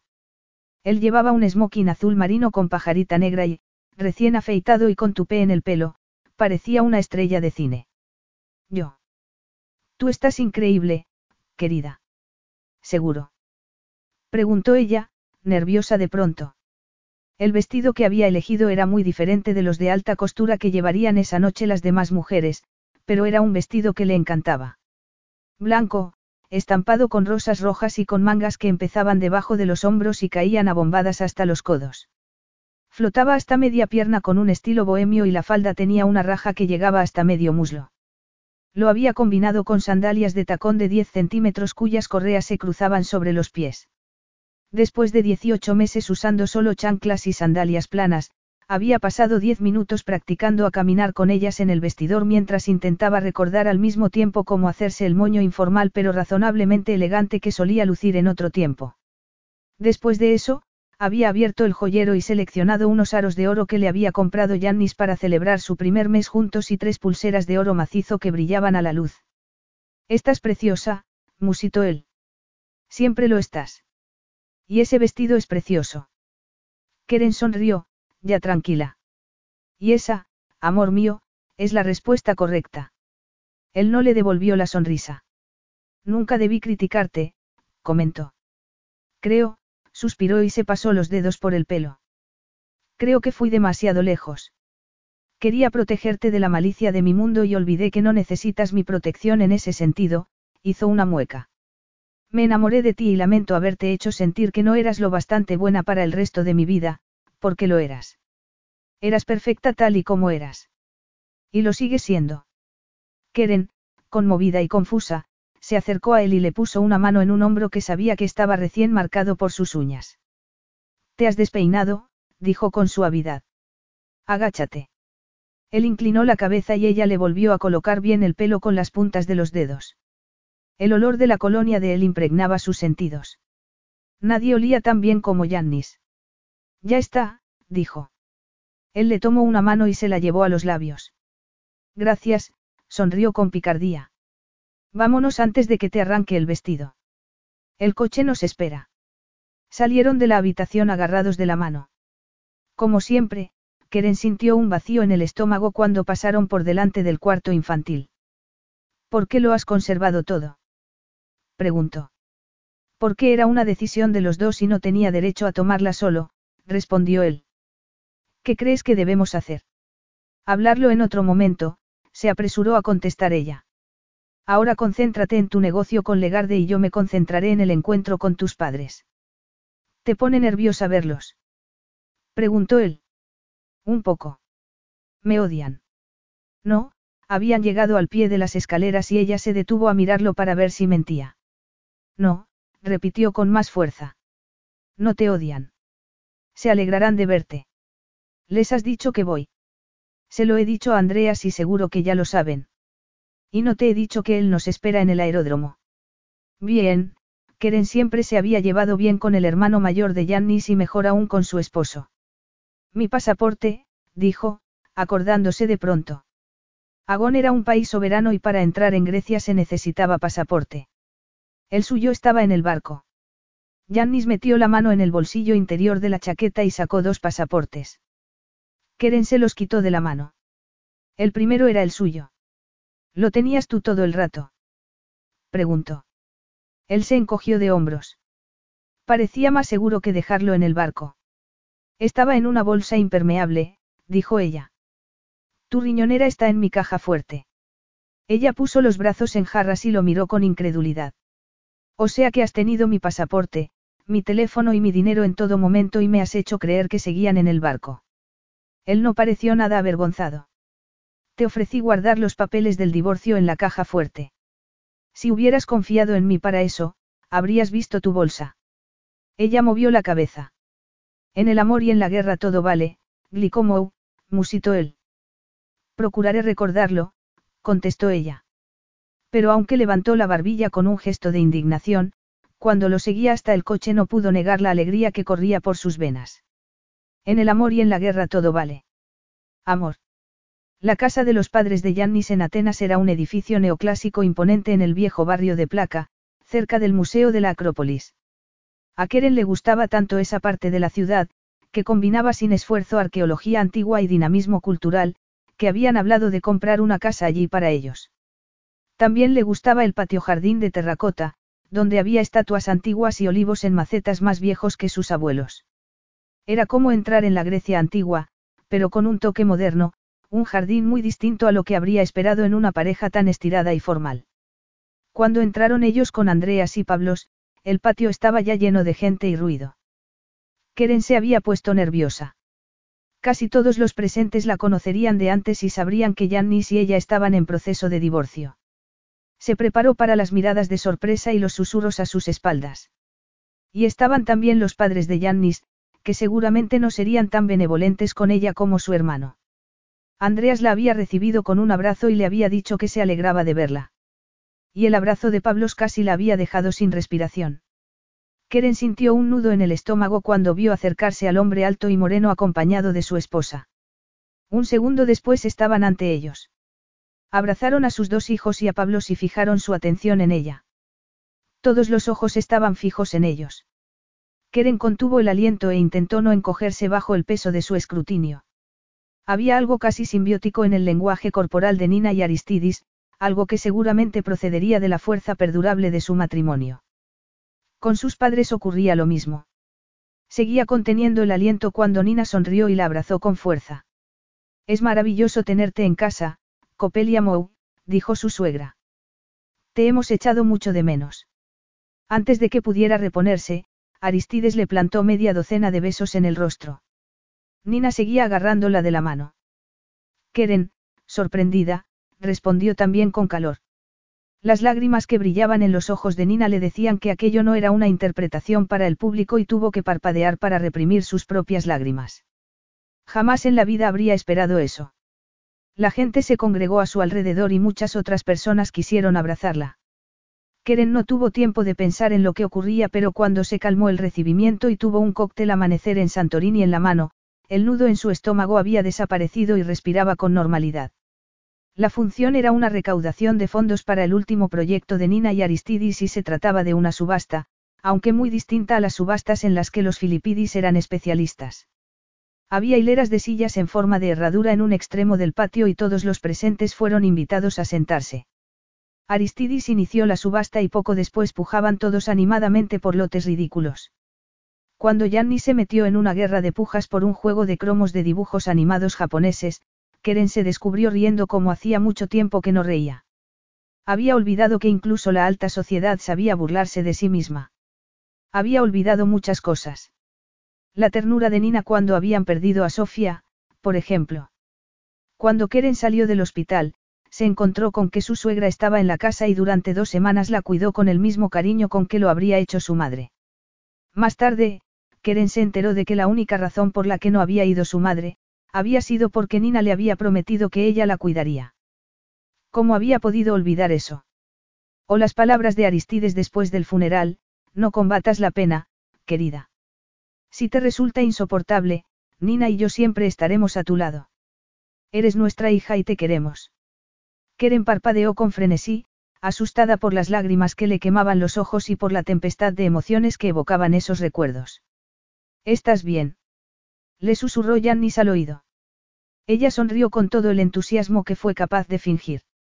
Sí, contestó. Le apretó la mano y luego la soltó para aplaudir con todos los demás por la venta de unos girasoles de plástico a un financiero que había pagado 20 mil dólares por ellos. ¿Quién es Janny Legarde? preguntó. No mires ahora, pero está dos filas detrás de nosotros a tu izquierda. La mujer de pelo plateado con gafas de montura de carey. Keren esperó hasta que su curiosidad pudo más que ella y volvió la cabeza con discreción. Divisó a la mujer al instante y cuando le vio la cara, sintió un gran deseo de acercarse y abofetearla. La violencia de su reacción ante una mujer a la que no conocía la asustó. Respiró hondo y volvió su atención a la subasta. Se dio cuenta de que la mujer francesa le caía tan mal únicamente porque molestaba a Jannis y eso, para ella, era algo personal aunque fuera de negocios. Le había ocurrido también antes, cuando ambos eran un equipo. Hasta que Janni se había apartado de ella y el amor que habían compartido se había convertido en odio. Excepto que un grano de su amor por él se había quedado oculta entre el odio y había explotado al volver a verlo. Hacer el amor con él y estar con él había sobrecargado sus sentidos con la esencia de Jannis, dándole al grano los nutrientes que necesitaba para rebrotar. Ese grano no se merecía la oportunidad de volver a ver el verano. No merecían todos esa oportunidad. Por otra parte, los últimos meses con él no habían sido los más duros que había tenido que soportar en toda su vida. De verdad podía correr el riesgo de volver a pasar por eso. Podía volver a entregarle su corazón y confiar en que él no lo maltrataría, que no volvería a intentar asfixiarla. Confiar en que quería que volviera por ella misma. Vamos a hablar con la señorita Legarde, murmuró Yannis. Keren parpadeó y vio que Andreas y Pablos estaban con ellos. Tragó saliva. Buena suerte. Yannis sonrió. No la necesitamos. La besó en la cabeza y se alejó con su hermano. ¿Una copa? Preguntó Pablos. Keren asintió. Los dos tomaron un cóctel amanecer en Santorini de un camarero que pasaba y Pablos la guió hasta una mesa redonda que estaba un poco más escondida que las otras y desde donde veían bien a Yannis y Andreas charlando con Yanni Legarde. En su lenguaje corporal no había nada que denotar tensión. En cuanto se sentaron, Nina y su hermana Ariadne se reunieron con ellos. Esta última no había visto todavía a Keren y la abrazó con fuerza. Nina se sentó a su lado y le tomó la mano como si temiera dejarla marchar. Me alegro mucho de tenerte de vuelta, dijo en voz baja en un momento en el que Ariadne charlaba con Pablos. He rezado todos los días para que volvieras a casa. Keren sintió un nudo en la garganta y no pudo hacer otra cosa que mirar los ojos azules de Nina que había heredado su hijo menor. Nina le apretó la mano. Hoy es el primer día que he visto sonreír a Yannis desde que te fuiste. Nina. Volvieron la cabeza. Aristides, rodeado de un grupo de hombres, llamaba a su esposa. Esta besó a Keren en la mejilla y se reunió con su esposo. Keren acercó más su silla a la de Pablos y se unió a la conversación hasta que Ariadne se marchó a relacionarse con otros y los dejó solos con un par de cócteles nuevos. Siempre se habían llevado bien y Pablos empezó a contarle los cotilleos que se había perdido. A ella no le importaban los chismorreos, pero disfrutaba de la gracia con que él los contaba. ¿Qué te ha parecido lo de vivir en el agua? Le preguntó Pablos al fin. Keren tomó un sorbo de su copa. Me ha gustado mucho. Él le dio un codazo. Esa respuesta es terrible. Ella rió. Pues sé más específico. ¿A dónde has ido? Principalmente al Caribe, aunque volví a Europa antes de que empezara la temporada de los huracanes y estaba pensando ir al Pacífico Sur. Estabas pensando. Te vas a quedar. Keren se mordió el labio inferior. Lo cierto era que estaba dividida. Y en cualquier caso, hiciera lo que hiciera, no podía tener esa conversación con Pablos antes de tenerla con Yannis. No puedo hablar de esto, musito. Está bien, pero antes de cambiar de tema, permite que te diga que, si te quedas, daré gracias a Dios, porque tu esposo ha sido una pesadilla. La curiosidad pudo más que ella. Ah, sí. ¿En qué sentido? Pablos fingió un escalofrío. Como Nina en la peor parte de la menopausia. Keren reprimió una carcajada. ¿Y por qué dices que Yannis ha sido una pesadilla? ¿Por qué se portaba mal? repuso Pablos. Además, tu vuelta nos quita presión a nosotros. ¿Qué presión? Aristides y Nina quieren nietos. Él no deja de hablar del futuro y de la necesidad de un heredero que siga con el negocio y el apellido. Nina suelta indirectas sobre la adopción, aunque sabe que no queremos hijos. Me sorprende que no te haya recibido con una corona de orquídeas para potenciar tu fertilidad, se interrumpió de golpe. Keren, por favor, perdóname. Me he dejado llevar, le tomó una mano. Me alegro tanto de que estés aquí que por un momento he olvidado. No pasa nada, le aseguró ella, que sabía que Pablos no había hablado con mala intención y que estaba bastante bebido. Y cuando Pablos estaba bebido, se mostraba indiscreto. Siento que os hayan presionado, comentó. Han presionado también a Yannis. Pablos hizo una mueca. ¿Tú qué crees? Keren vio que Yanni Legarde y los dos hermanos se dirigían hacia la casa. Sabía que habían llevado el contrato con ellos y supuso que irían a firmarlo. Pablos pidió otra copa por señas. Ya sabes cómo son. No es que quieran presionar, pero es lo que nos buscamos al casarnos con sus hijos, no. Aceptamos convertirnos en Filipidis. Andreas y yo no nos habíamos dado cuenta de lo que había aumentado la presión hasta que Yannis hizo su promesa. ¿Qué promesa? Pablos tomó un sorbo del cóctel nuevo que acababan de dejarle antes de contestar. Aristides convocó una reunión familiar hace una semana. Hubo una gran discusión y acabó con Andreas y su padre dándole un ultimátum a Yannis. ¿Qué ultimátum? preguntó ella. O conseguía que volviera o lo echaban del negocio. Capítulo 11. Keren se esforzó por conservar la calma mientras asimilaba lo que le había dicho Pablos. Este estaba bebido. Tenía que esforzarse por no malinterpretar lo que oía. Acercó su cara a la de él y preguntó despacio. ¿Estás seguro? Aristides y Andreas le dijeron a Yannis que lo echarían del negocio si yo no volvía. Él se tapó la boca con la mano. Ella apretó los dientes. ¿Sí o no? Sí. Pero no así. No en ese plan, ¿sabes? No, no sé. Necesito que me lo digas. Has dicho que Yannis no se portaba bien. ¿La razón era esa o era algo de los Filipidis? Fue un ultimátum para producir a la siguiente generación. Él negó con la cabeza. No puedo. Lo siento. Ya he dicho demasiado. Andreas me va a matar. Si no me lo dices, te mataré yo. Pablos parecía incómodo. Optó por terminar su cóctel. No es solo por la necesidad de un heredero, sino. No solo, repitió ella. El corazón le latía con fuerza. Pero eso también tuvo que ver. ¿Sí o no? Keren. Yannis, Andreas y Yanni habían salido de la casa y se dirigían hacia ellos. ¿Sí o no? Preguntó ella, conteniéndose para no gritar. Sí, susurró él. Tres segundos después, Yannis y los otros dos llegaban a su mesa. Keren aprovechó esos tres segundos para enmascarar lo que sentía y sonreír. Yanni se inclinó, la besó en la boca y le presentó a Yanni Legarde. Se sentaron, llegaron más cócteles y pronto se unió más gente y se juntaron mesas. Era una alegre velada de verano llena de ricos que habían recaudado entre todos una gran suma para una causa importante y a continuación se desmelenaban para disfrutar de la excelente hospitalidad de los filipidis. Todos menos Keren. Si Yannis no hubiera tenido su pasaporte en el bolsillo de la chaqueta, habría salido corriendo. Sentía náuseas, pero seguía sonriendo y conversando. Y fingiendo no ver la preocupación en los ojos de Yannis cada vez que se atrevía a mirarlo fingiendo que no se encogía cuando la tocaba. Su marido la conocía tan bien que había sabido perfectamente lo que tenía que decir y hacer para reconquistarla. Y de no ser porque Pablo se había emborrachado, lo habría conseguido. Cuando salieron de Atenas era ya tarde. Andreas y Pablos cambiaron sus planes y volvieron con ellos, con lo que Yannis y su hermano pudieron contarle a Keren, pues Pablo se durmió antes de que despegaran, lo que había ocurrido con Gianni Legarde y cómo la habían convencido para que cambiara de idea y subastara las obras de arte de su difunto hermano con bellas artes y antigüedades filipidis y sin rebajar la comisión.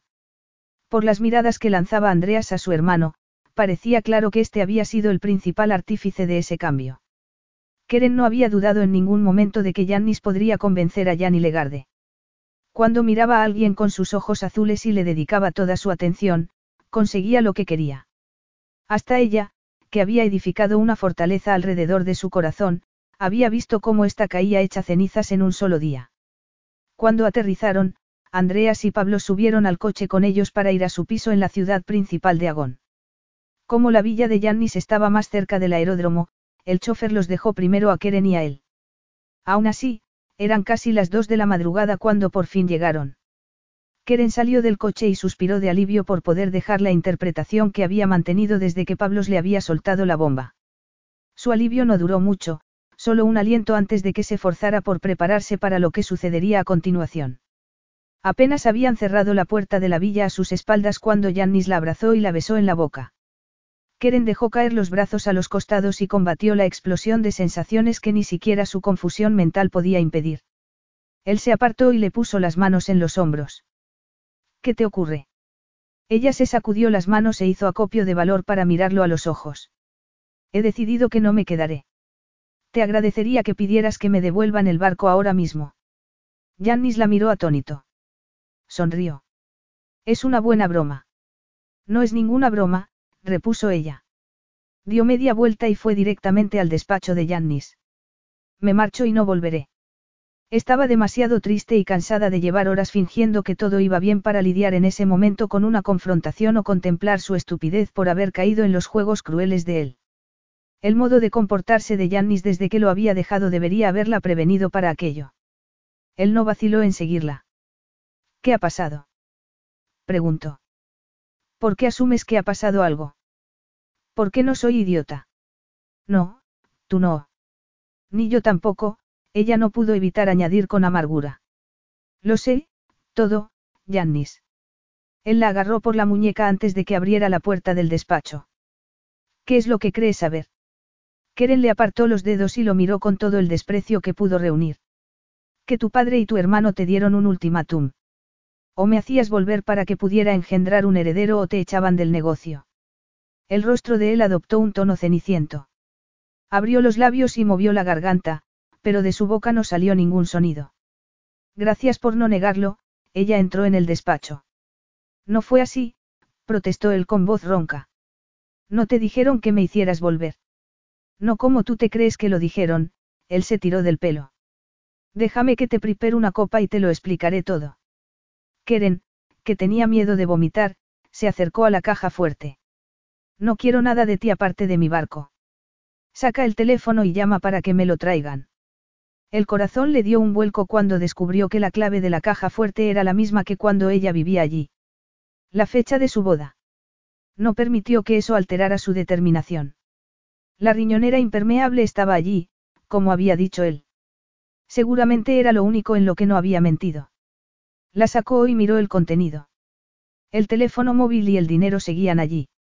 Sacó el pasaporte del bolsito de fiesta rojo que había llevado esa noche y en el que lo había guardado en el viaje de vuelta desde Atenas y revisó el teléfono. Previsiblemente, estaba sin batería. Cerró los ojos un instante y respiró hondo antes de girarse hacia él, que estaba de pie como una estatua observándola. Haz esa llamada, Yannis. Llama y devuélveme mi barco. Hazla o me voy ahora mismo a la comisaría descalza y denuncio el robo. El tic en la mandíbula de él palpitaba con fuerza, pero Yannis, sin dejar de mirarla, sacó su móvil del bolsillo de la chaqueta. Pon el altavoz, ordenó ella. Y que sepas que, si no está aquí cuando salga el sol, actualizaré mi blog y le contaré al mundo todo lo que me has hecho, bastardo cruel y egoísta.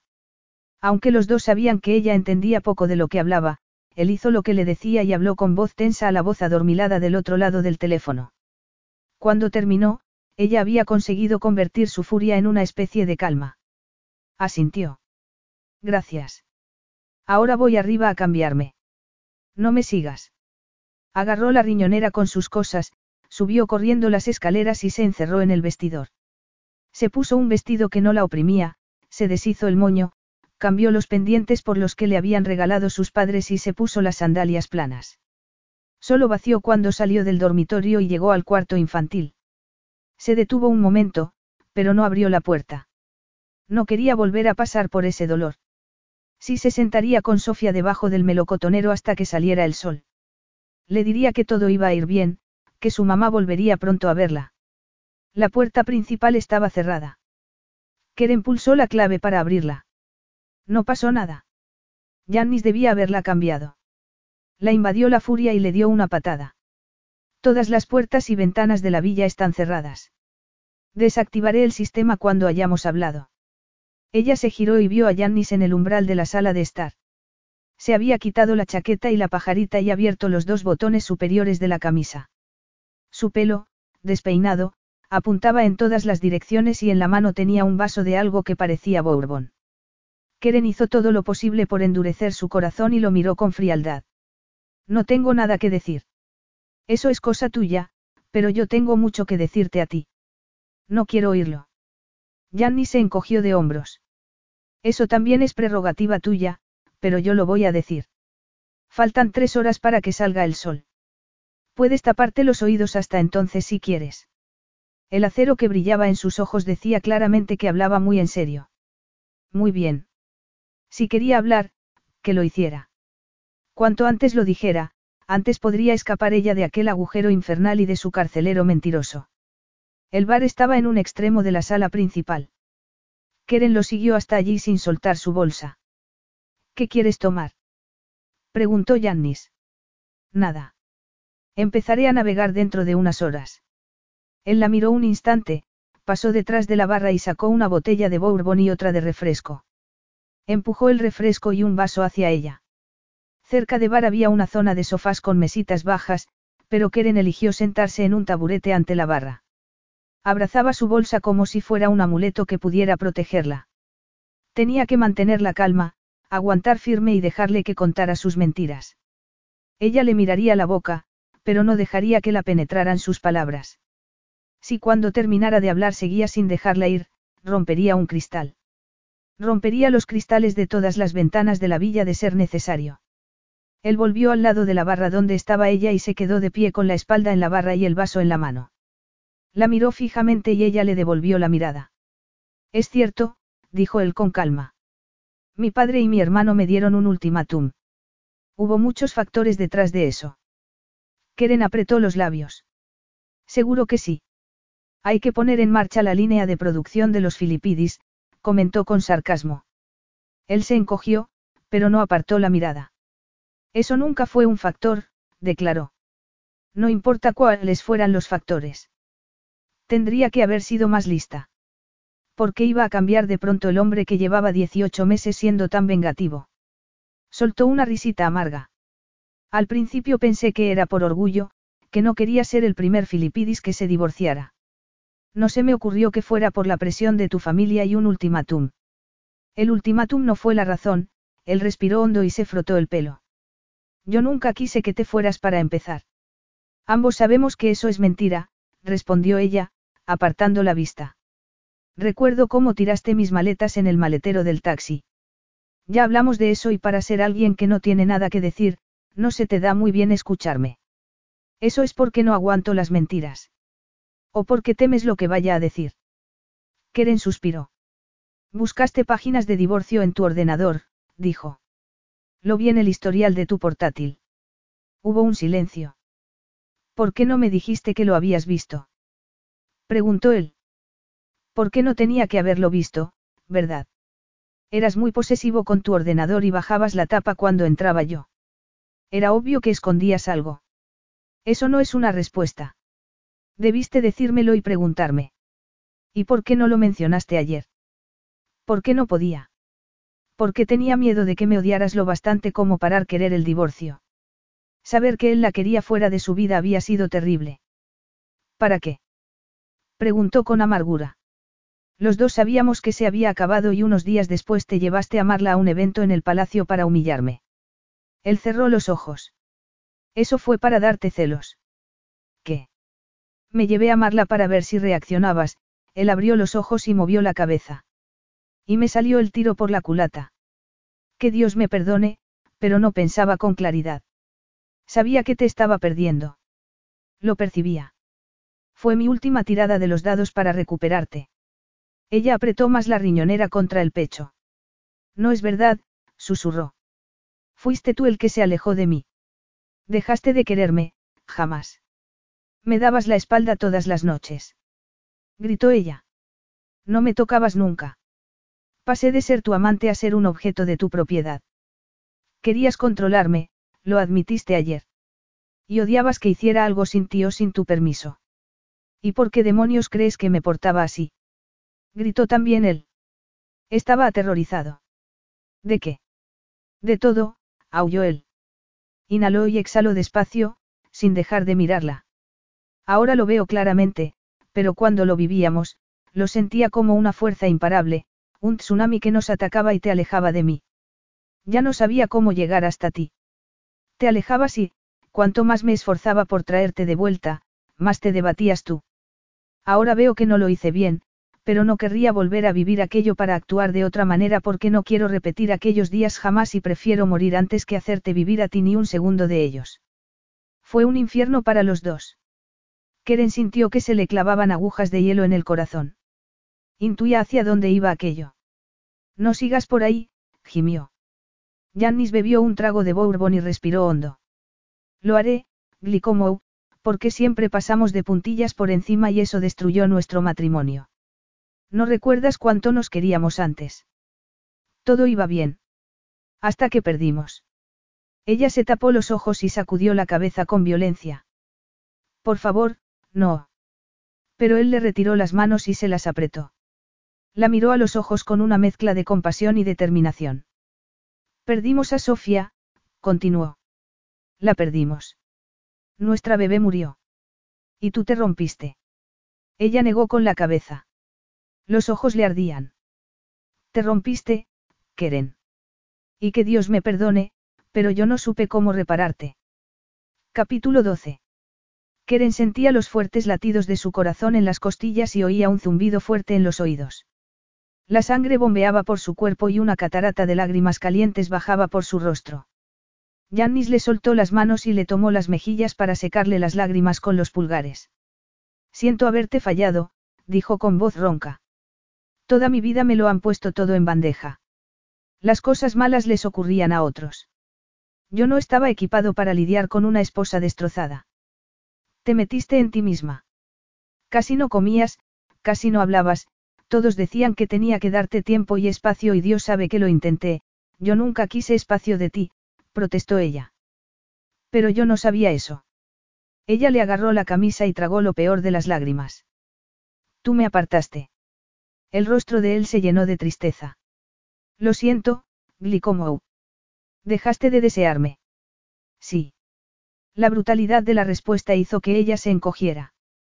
Le soltó la camisa y se habría apartado si él no hubiera movido las manos de su cara a su pelo. Nunca dejé de amarte, dijo. Nunca. Pero no podía hacerte el amor. No me era posible. Solo podía ver tu cara cuando saliste de la anestesia y tuve que decirte que la habíamos perdido. Keren sintió una náusea violenta y las agujas de hielo se enterraron más hondo en su corazón al revivir el momento más traumático de su vida, pero no apartó la vista de él porque recordaba la agonía en el rostro de Yannis cuando le había dado la noticia. Tú también te rompiste, susurró. No. Sí, ella volvió a agarrarle la camisa, recordando los sollozos de él cuando la enfermera les llevó a Sofía y él acunó en sus brazos el cuerpecito sin vida, pero perfectamente formado. Keren había pasado una semana en el hospital. Yannis había regresado a una casa vacía. El silencio allí tenía que haber sido ensordecedor. Una tortura. Y luego ella había vuelto el día antes del funeral y había sido como si estuviera sumergida en agua turbia, demasiado cegada por la oscuridad para ver que Yannis también se estaba ahogando. Todo cayó sobre tus hombros, recordó con voz quebrada. Mis cuidados, el funeral, movió la cabeza. Hasta elegiste la ropa con que la enterramos. Hasta el melocotonero había sido idea suya. El día que dejaron la villa para elegirlo había sido la primera vez que ella había salido de casa desde el funeral. Tú lidiabas con tu propia pena y cargabas con el peso de una esposa que estaba prácticamente catatónica. Eso habría roto a cualquiera. Yannis apretó la mandíbula y luego su hermoso rostro se torció y él se estremeció. Un aullido animal brotó de su garganta. La estrechó contra sí con fuerza. Keren lo abrazó con la misma fuerza. Con el corazón roto por el dolor de él, le acarició la nuca, deseando con todo su corazón que hubieran hecho eso dos años atrás. Al final los temblores amainaron y Yanni se apartó con suavidad. Tomó la cara de ella en sus manos y miró sus ojos húmedos. Perder a Sofía, tragó saliva. Fue un dolor que no sabía que existía. Hasta que me dijeron que me preparara para perderte a ti también. Keren, eso me habría matado. El dolor de su mirada hizo que a ella se le acelerara el corazón. Pero tú sobreviviste y pude traerte a casa y empezaste a sanar, pero la curación fue solo física. Cuando me mirabas, él volvió a tragar saliva. Keren, allí no había nada. Nada en absoluto. Y eras tan frágil. Era como si estuvieras hecha de porcelana y cualquier mínima cosa pudiera romperte. Y yo tenía pánico de que te rompieras por mí. Por eso no podía hacerte el amor. ¿Cómo hacérselo a una mujer de porcelana sin romperla? A Keren se le encogió el estómago al imaginar el sufrimiento de él. Yannis había estado tan metido en el infierno como ella. Por eso acabaste volcándote hacia Marla. Preguntó con gentileza. Él hizo una mueca. Nunca me volqué hacia ella ni hacia ninguna otra. Eso tienes que creerlo. Pero estabas siempre con ella. Yanni suspiró. Después de que perdiéramos a Sofía, Andreas llevó el negocio solo durante meses. Estaba agotado y necesitaba descansar. Yo no me atrevía a dejarte porque sabía que nuestro matrimonio estaba en peligro. Marla conoce muy bien el negocio y estaba dispuesta a cubrirme hasta que Andreas y yo pudiéramos trabajar con normalidad. Juro que solo era trabajo. Pero la llevaste a una función del palacio.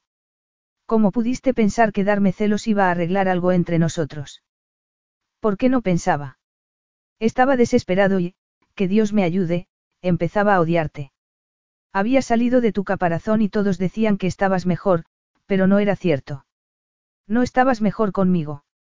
Había salido de la oscuridad, pero la luz que siempre había brillado en ti ya no estaba y yo ya no te comprendía, y eso me asustaba más que cuando estabas perdida en la oscuridad. Por eso me enfadé tanto cuando anunciaste que te ibas a Marruecos. No era rabia, era miedo. ¿De qué tenías miedo? Jannis la miró fijamente. No lo entiendes. Estuviste a punto de morir. Pensé que iba a tener que enterrarte con nuestra hija. Nunca he conocido un terror semejante, se agarró la cabeza. Tenía miedo de que te pasara algo malo si te perdía de vista y no soportaba pensar que te fueras a algún sitio sin que yo estuviera allí para protegerte, pero no sabía cómo conectar o hablar contigo y me volví posesivo y controlador. Cada vez que me iba de la villa, temía volver y que te hubieras ido. Hasta sugerí tener otro bebé, que debe de ser lo más insensible que te podía pedir. Yo podía hacerte el amor, mi deseo había vuelto, pero no sabía cómo hablarte de ello. Había un muro entre nosotros y no sabía cómo romperlo. No habíamos hablado de nada con el corazón en la mano, no hacíamos más que gritarnos. Pero se me metió en la cabeza que un bebé lo arreglaría todo y tú me miraste como si fuera una basura y supe que me ibas a dejar. Por eso busqué las páginas de divorcios, para ver cómo podía impedir que te divorciaras de mí. Keren, con las piernas débiles y el corazón encogido en el pecho, tomó el vaso medio lleno de bourbon de él de la barra y lo vació de un trago, agradecida a la quemazón del líquido en su garganta y al modo en que adormecía su dolor. Yo también siento mi parte en todo eso, susurró. No solo perdimos a nuestra niña, ¿verdad? Nos perdimos a nosotros. Pero tú te has vuelto a encontrar y ahora podemos encontrarnos los dos. No nos falta mucho, yo sé que podemos arreglarlo. Ya es tarde, repuso ella, con voz rota. Esto ha ido demasiado lejos. Si hubieras buscado mi vuelta porque me quieres, quizá podría haberte perdonado el comportamiento despreciable que has tenido conmigo desde que me fui, pero ahora no. Me has mentido una y otra vez. No es cierto. Me has utilizado. Lo que has dicho de las páginas de divorcios no cambia el hecho de que el día que me fui tú me odiabas, Keren había vuelto a alzar la voz. Me llamaste vaca egoísta y después pasaste año y medio haciendo todo lo posible para empobrecerme. Sé que me querías en la ruina para que volviera arrastrándome, como tú predijiste, y así tendrías la satisfacción de darme la patada y tu patético orgullo no, sí. Te odiaba. La furia de Yannis la paró en seco. Odiaba que renunciaras a lo nuestro sin luchar, que es lo mismo que haces ahora. Y odiaba que yo no pudiera hacer ni decir nada para detenerte, pero nunca he dejado de quererte y Dios sabe que me has dado munición suficiente para matar mi amor. ¿Cómo? Por resucitar mi blog. Olvida el condenado blog.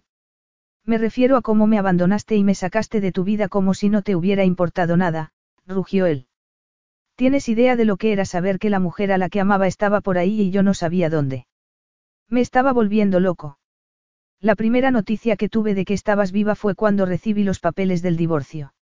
No alteré el acuerdo económico porque quisiera empobrecerte, sino porque estaba desesperado por verte.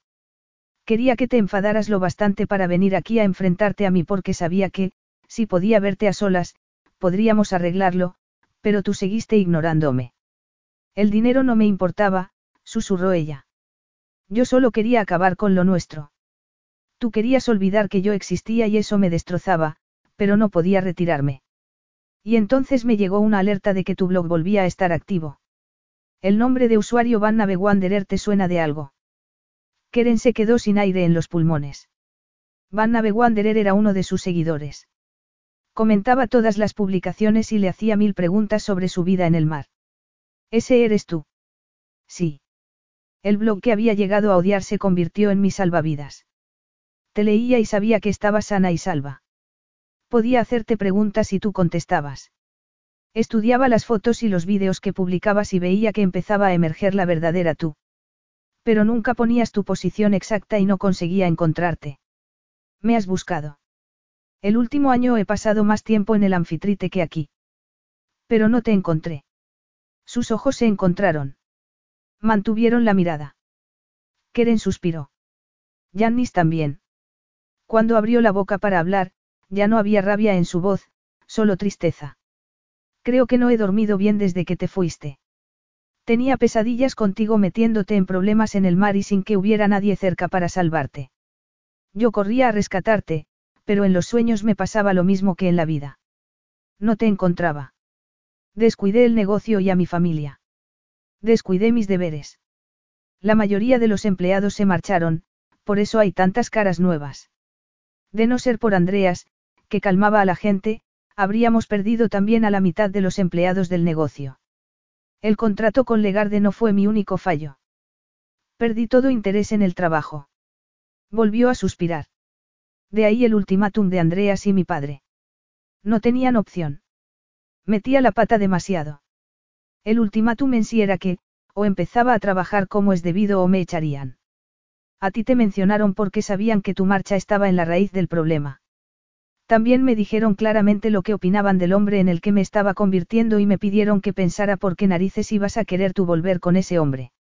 Me hicieron ver que lo estaba estropeando todo para todos, y tenían razón. Lo pienso ahora y me da vergüenza. Pablos me dijo que os estaban presionando para tener un heredero. Yannis rió con cinismo. A ellos sí, desde luego. Con muchas indirectas, unas sutiles y la mayoría no. A mí solo me lo decían cuando bebían demasiado y comentaban que tú y yo podíamos volver a intentarlo. Creo que la intención era ayudarme, no presionarme. Keren cerró los ojos. Sabía que este fin de semana sería mi prueba de fuego, continuó él. Ella abrió los ojos. Sabía que vendrías a ver a Sofía, él sonrió con tristeza. Cumplir la promesa de dejarte visitarla sin molestarte ha sido durísimo para mí. Mis empleados me avisaban cuando estabas aquí, pero yo siempre esperaba hasta que volvías a zarpar para salir detrás de ti, su sonrisa se hizo más amplia. Y siempre desaparecías. Keren sonrió a su vez. Ya te dije que los barcos pequeños pueden entrar en calas y sitios a los que los grandes no pueden ir. Yannis movió la cabeza y la miró a los ojos. Sabía que este fin de semana tenía que romper mi promesa. Es la única que he roto en mi vida. Sabía que sería mi último intento por recuperarte y que, si fallaba, sería el momento de dejarte marchar. Y ahora que he fracasado, cumpliré mi promesa. Tomó su teléfono y su rostro se tensó un momento. Han devuelto tu barco, se sirvió una buena cantidad de bourbon, la bebió de un trago y se secó la boca con el dorso de la mano. Ya puedes irte. Keren lo miró. Casi no podía respirar. Él bajó de nuevo la vista al teléfono. Dame un segundo, un momento después alzó la cabeza. Ya está. La expresión de sus ojos era algo que ella no había visto nunca, y la asustó. He desactivado las cerraduras, explicó él. Eres libre de irte. Te doy mi palabra de que no te seguiré ni te buscaré. He transferido 10 millones de euros a tu cuenta como parte del acuerdo original. El resto te lo enviaré el lunes. Ella sintió pánico. No quiero tu dinero. Gianni se encogió de hombros. Lo sé, pero es tuyo. Cómprate otro barco, dónalo, haz lo que quieras. Dale los papeles del divorcio a tu abogada el lunes. Aquí un juez tarda diez días en sellarlos y hacerlo oficial y luego seremos libres los dos. Libres. Repitió ella. Y ya está. ¿Me dejas marchar? Él sonrió de un modo tan triste que a ella se le encogió el corazón. ¿Qué otra cosa puedo hacer? Tengo que aceptar que estoy vencido. Aceptaste lo que te dijo Pablo sin cuestionarlo porque quieres irte, eso no fue así. Lo es, repuso él con firmeza. Tú no querías volver, yo te forcé. Desde el día que te conocí supe que sería imposible retenerte. Tengo que aceptar que tu confianza en mí está rota y aprender a vivir sin ti. No es justo para ninguno de los dos que intente arreglar lo que no tiene arreglo. Siempre te querré, Glicomou, pero es hora de que ambos sigamos adelante y dejemos el pasado atrás. Keren, atónita por aquel giro en los acontecimientos, se quedó mirando a Yannis, que pulsó el botón que abría la puerta de cristal de la terraza. Agarró la riñonera con fuerza y lo siguió al exterior. El primer rayo de sol asomaba ya por el horizonte. Una figura caminaba hacia ellos. Es Nicky con las llaves del barco, comentó Yannis con calma. Ella tomó las llaves en silencio y se las metió al bolsillo. Pesaban más de lo que recordaba. Nicky se marchó. Yo me despido aquí, comentó Yannis. Te dejo que te despidas de Sofía. Y deseo que tus viajes sean seguros. Gracias, dijo ella con voz rota. Tú cuídate mucho. Gracias. Se miraron un largo momento y luego Yannis le pasó el pulgar por la mejilla con gentileza. Adiós, Glicomou. Adiós, Yannis. Él inclinó la cabeza y regresó a la villa. No miró atrás. Capítulo 13. El motor se encendió al primer intento. Keren tuvo que agarrar el timón con fuerza porque le temblaba la mano. Navegó por las aguas claras y en calma. ¿A dónde dirigirse? A Creta. Sicilia. Saldría de las aguas de Agón y lo decidiría luego. El mundo entero era su casa. Una pequeña brisa le echó el pelo sobre la cara. Lo apartó y se lo sujetó en un moño práctico. Decidió que iría a Creta. Tardaría poco en llegar y podría ir a tierra a desayunar. La comida calmaría sus crecientes náuseas. Pensó en Yannis comiendo una tortilla solo en la terraza de la piscina, pero apartó el pensamiento enseguida. Él era el pasado. Por fin la había dejado ir. Divisó un ferry y adivinó que se dirigía también a Creta. Sin duda iría lleno de parejas, de familias. Eso sería lo que haría. Navegar hasta Inglaterra a ver a su familia. A decirles que los quería. En el fondo sabía que, sin su apoyo y su amor, no habría podido irse a la aventura cuando cumplió 18 años. Sabían desde que tenía 12 que volaría del nido en cuanto pudiera y se habían preparado para eso. La habían aceptado como era. Su regalo de despedida había sido un ordenador portátil y 500 libras esterlinas. Se conformaban con que les mandara un email semanal y con alguna visita de vez en cuando. Solo querían que fuera feliz, aunque no entendieran lo que la hacía feliz. Se quedaría unos días con ellos y... Los filipidis también la habían aceptado tal y como era. Habían tenido sus reservas al principio y después habían llegado a quererla y ella a ellos. Y Yannis. Este nunca había tenido que aceptarla porque siempre la había entendido. Siempre. Incluso en sus días más oscuros. Un dolor atravesó su corazón y la hizo doblarse sobre sí misma. ¿Qué estaba haciendo? Dar la espalda a la única persona con la que había encontrado un hogar y alejarse de él, del hombre que amaba y que la quería de verdad. Del único hombre con el que había encontrado la felicidad. Yannis había sido constante y ella le había tirado su amor a la cara por miedo a volver a quererlo y ver morir su amor de nuevo. Solo que el amor de él no había muerto nunca y ella había estado demasiado inmersa en su pena para darse cuenta, demasiado cegada por su propio dolor para ver el miedo y el sufrimiento de él. El amor de ella tampoco había muerto nunca. Yannis había vuelto a despertarlo e iluminaba su corazón como un sol. Los dos habían hecho cosas mal, pero él había acertado también en muchas. Siempre había sabido que, si conseguía que volviera un tiempo a su casa, su amor por él volvería a florecer porque el amor de los dos lo era todo y siempre lo había sido. Dios santo. ¿Qué había hecho? Agarró el timón con fuerza y dio la vuelta al barco. Agón apareció en la distancia. Las primeras lágrimas rodaron por sus mejillas. Ignoró el malecón y se acercó a la playa todo lo que pudo antes de que encallara el barco. Saltó al agua y nadó más fuerte que nunca en su vida. Después corrió por la arena chorreando agua y subió los escalones. Corrió hasta el olivar, donde apartó las piedras bajo las que había escondido la bolsa de plástico con los papeles del divorcio. Y a continuación corrió a la casa y se detuvo en seco en la zona de la piscina. ¿Dónde estaba Yannis? Tenía que saber que ella estaba allí. Su equipo de seguridad le habría avisado en cuanto ella entró en sus aguas. Hasta que entendió que sabía que estaba allí y su ausencia significaba que por fin se había rendido, y se dejó caer de rodillas con un gemido. Era demasiado tarde para salvar su matrimonio. Y entonces dio por fin rienda suelta al dolor que llevaba mucho tiempo reprimiendo y el gemido se convirtió en un grito que le brotó de lo más hondo cuando la pérdida de aquellos a los que tanto había amado la aplastó convertida en un tsunami de pena. Enterró el rostro en las rodillas y golpeó el suelo. Gritó hasta quedarse ronca. Y después lloró. Lloró por su hija. Lloró por su esposo. Lloró por la destrucción de los sueños que había tenido y de un amor que había sido fuerte. Unas manos tocaron sus hombros y el hombre que amaba la sentó en sus rodillas y la estrechó contra sí de modo que las lágrimas de ella le empaparon la camisa. Solo cuando pudo controlar un poco las lágrimas, alzó la cabeza y le puso las manos en las mejillas. Yannis. Sollozó. Pensaba que había llegado demasiado tarde. No, había salido a correr. Creía que te había perdido y necesitaba hacer algo. Cuando me ha llegado el mensaje de mis empleados, he venido tan rápido como he podido. Lo siento mucho. Yo te abandoné. Pensaba que ya no me amabas y no podía soportarlo. Calla, susurró él. No importa, querida. Sí importa.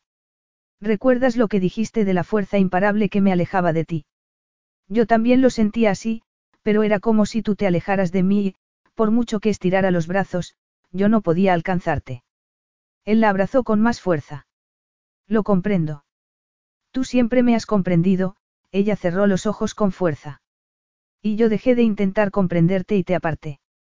Era todo tan oscuro. Y cuando empecé a salir de eso, todo había cambiado, el mundo había perdido su chispa. Y descubrí que te odiaba. Notó que él se encogía y le acarició las mejillas. Te odiaba por no querer hacer el amor conmigo, explicó. Porque tenías que trabajar, por no querer que trabajara yo, por asfixiarme y también por prestar atención a otra mujer. Estaba tan enfadada y tan inmersa en mis miedos y en mi dolor, que no supe ver lo asustado que estabas tú también. Sí. Los dos lo estábamos.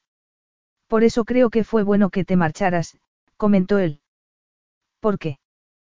preguntó ella, sorprendida.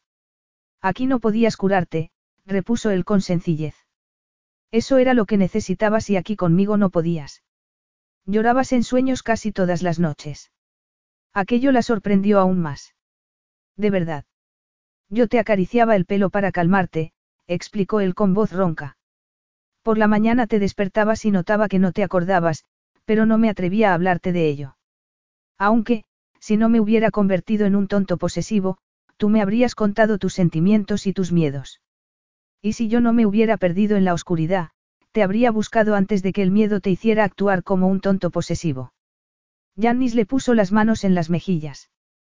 Me parte el alma saber que no pude ser la roca en la que necesitabas apoyarte para superar aquello, pero juro por el alma de nuestra hija que jamás volveré a alejarme de ti. Ni yo de ti, juró ella. Jamás. Si te quedas, prometo amarte hasta el día de mi muerte. Si vuelven a pasarnos cosas malas, las afrontaremos juntos. El corazón de ella se llenó de un sentimiento tan dulce que casi podía saborearlo. Tú lo eres todo para mí. Te amo, Yannis. El rostro de él se relajó y la oscuridad desapareció de sus ojos. ¿Y yo a ti? Más que a nada en el mundo. Keren sonrió. Tengo algo para ti, anunció. Sacó la bolsa de plástico del bolsillo y se la pasó.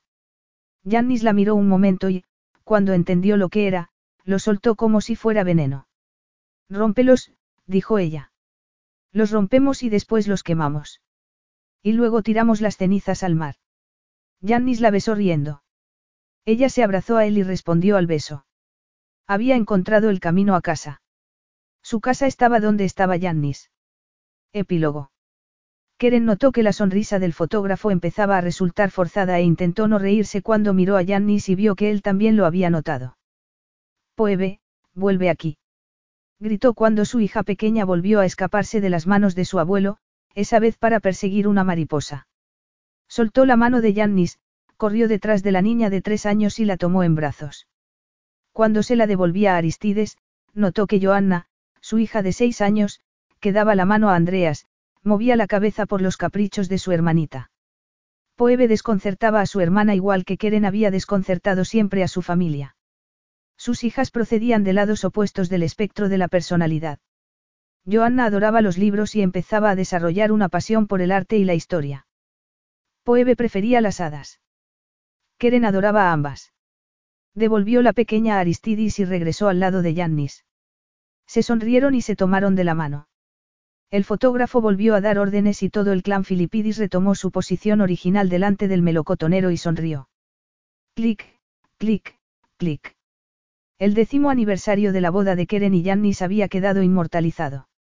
Menos de una hora después, cuando empezaba a ponerse el sol, las fotos aterrizaron en el correo electrónico de Yannis, quien llamó a todos, abrió su portátil en la mesa de la piscina y lo conectó al proyector que había instalado con antelación. Keren se sentó en su rodilla izquierda y Joanna en la derecha, inclinándose hacia su madre de modo que sus suaves rizos morenos acariciaban el cuello y la barbilla de Keren. Yannis las abrazaba a las dos con fuerza. Poebe se había quedado dormida debajo de la mesa. Las fotos fueron pasando ante ellos una por una. El fotógrafo había captado los mejores momentos del día, desde Nina con un montón de tarta en la cara hasta Pablos empujado a la piscina por las niñas, o Keren y Yannis besándose. Pero las fotos que más deseaban ver los dos era la de todos juntos debajo del melocotonero porque esa incluía a Sofía, su primera hija. Su melocotonero se había hecho tan grande que casi daba sombra a toda la familia. Había docenas de fotos de toda la familia debajo de ese árbol y, mientras las veía, Keren pensó en lo afortunada que era. Tenía un esposo que la adoraba y del que estaba enamorada. Dos hijas inteligentes y curiosas, una familia que la quería en Inglaterra y otra en Agón. Con el corazón henchido de amor y felicidad, se llevó la mano de Jannis a la boca y la besó. Él le besó la cabeza. Entonces empezaron las risitas. En la última foto del álbum digital estaba todo el clan Filipidis. Keren y Jannis, sus hijas, Andreas y Pablos, padres, abuelos, tías, tíos primos y primas, todos sonriendo en perfecta armonía. Todos menos Poebe, que sacaba la lengua y ponía cuernos de diablo en la cabeza de su abuelo. Esa va a ser terrible, observó Nina en voz baja detrás de ellos. Jannis miró a Keren, sonrió y le guiñó un ojo. Lo sé, dijo. Es igualita que su madre. Fin.